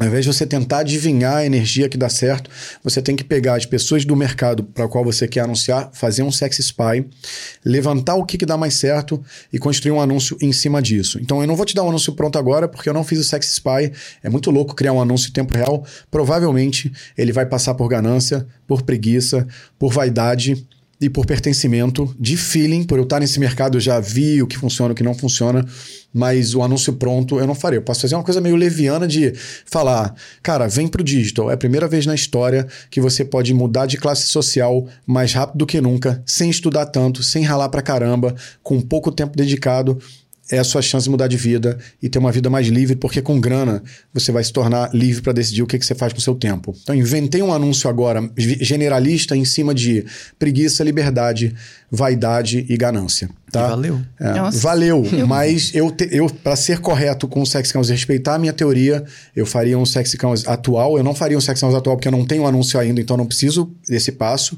Faria um Sex Spy do que eletrifica o que funciona usando as ferramentas técnicas que existem hoje Uhum. e, e em cima disso faria uma copy. E para não copiar só o que está funcionando, eu faria o Sex Storm para fazer uma coisa diferente, como a Sinaf fez e, e foi muito corajosa ao falar. Os nossos clientes nunca voltaram para reclamar. Eu tentaria dar uma nota extra nessa direção. Mas o barato do Sex Spy é que você já parte de um lugar que você já viu que está funcionando. Então você não perde todo o tempo, como startups perdem, ou como gente que faz tráfego pago a primeira vez, de ficar inventando um monte de copy que não dá certo, vai gastar muito dinheiro. Você já parte do que dá certo e melhora. Mas é isso que eu faria. Legal. Então, mas a mensagem, né? Top. Top. Vem pro digital e venha com a Wi-Fi. Mas é isso aí. Muito obrigada de novo. Esse episódio foi incrível. Foi do jeito que a gente Você gosta, diz né, isso para todos. Não. Ah, Ferindo minha vaidade. digo. Fala, É porque a gente. É, nós, nós trazemos só pessoas fodas aqui nesse QCast. Mas esse é entendeu? daqueles que a gente vai conversar depois. Sim. Olha, De fato, de olha. fato. Não acabamos. Não acabamos. Porque, como Temos- o próprio Sexy Canvas diz, recompensa. Porque depois de um Ah. episódio desse, só um presentinho, né? Temos presentes. que, que Temos ser? presentes. Você sabe que recompensa é, tem itens que são complexos. Sex Camas no curso a gente aprofunda mais. Recompensa se liga aos outros itens. Então, por exemplo, se você recebe um, uma- um- um roupão, como vocês me deram um roupão, é uma recompensa de vaidade, com o meu nome escrito. Se você tem uma recompensa de comida, vocês me levam para almoçar, é uma recompensa de gula. Se alguém me paga um boquete, por exemplo, ih, eu falei isso, é uma recompensa de luxúria. Se, tá entendendo? Assim, eu- esse meu jeito de falar. Ah, não é um boquete? Já, já vou receber. Não, já vai receber. Essa- essa- a curiosidade, ó, deixa eu ver aqui. Talvez gula. É um ah, recom- e pertencimento, também. Pertencimento. Olha, não tá, Gula. não tá pegando na câmera aqui, mas tem bastante gula, tem um pertencimento, um amor, uma caneca com o meu nome. Tem, então, uma, tem um presentinho desse pra Aline também, que tá Ai, ali que bom. Então, a recompensa é um item complexo. A inveja é um item complexo, composto. Então, o que, que eu tenho inveja? Ah, tenho inveja porque o KiwiFi... Eu tenho um podcast, mas o KiwiCast é melhor que o meu. Então, eu tenho uma inveja aí que mexe com a minha segurança. Tenho uma inveja de quanto dinheiro que o Marcelo tem, ele é mais rico do que eu. Uma inveja de ganância. Ah, e a Carol é mais bonita do que eu. Inveja de vaidade. Então, existem itens que se correlacionam dentro do Sex Camas, mas isso fica para uma próxima, um próximo episódio. O próximo episódio, se você quiser, coloca aí, ó, parte 2, hashtag André Diamant. E tem que dar like, né? E tem que Tem se que inscrever. dar like no vídeo, mas antes disso, como que as pessoas que chegaram aqui e não te conhecem te encontram nas redes sociais? Então, basicamente, arroba André Diamant no Instagram mesmo e tô no YouTube também como André Diamant, é fácil me achar. É, aí por lá vem tudo e mais um pouco e aguardem a próxima turma do Sex House Academy. Só isso que eu te digo. Top. E pra demais. galera que ficou aqui até o final, Carol. Tem que deixar like no vídeo, né? É obrigatório, Tem que deixar like gente. no Senão vai nos, vídeo. gerar ira. É, exatamente. e assim, se você teve algumas disrupções aqui durante esse episódio, comenta aqui embaixo quais foram os maiores insights que você tirou desse episódio, porque eu já tirei vários, tá? Depois eu vou conversar com o Marcelo no off. Mas se inscreve no canal se ainda não tiver se inscrito, curte o vídeo.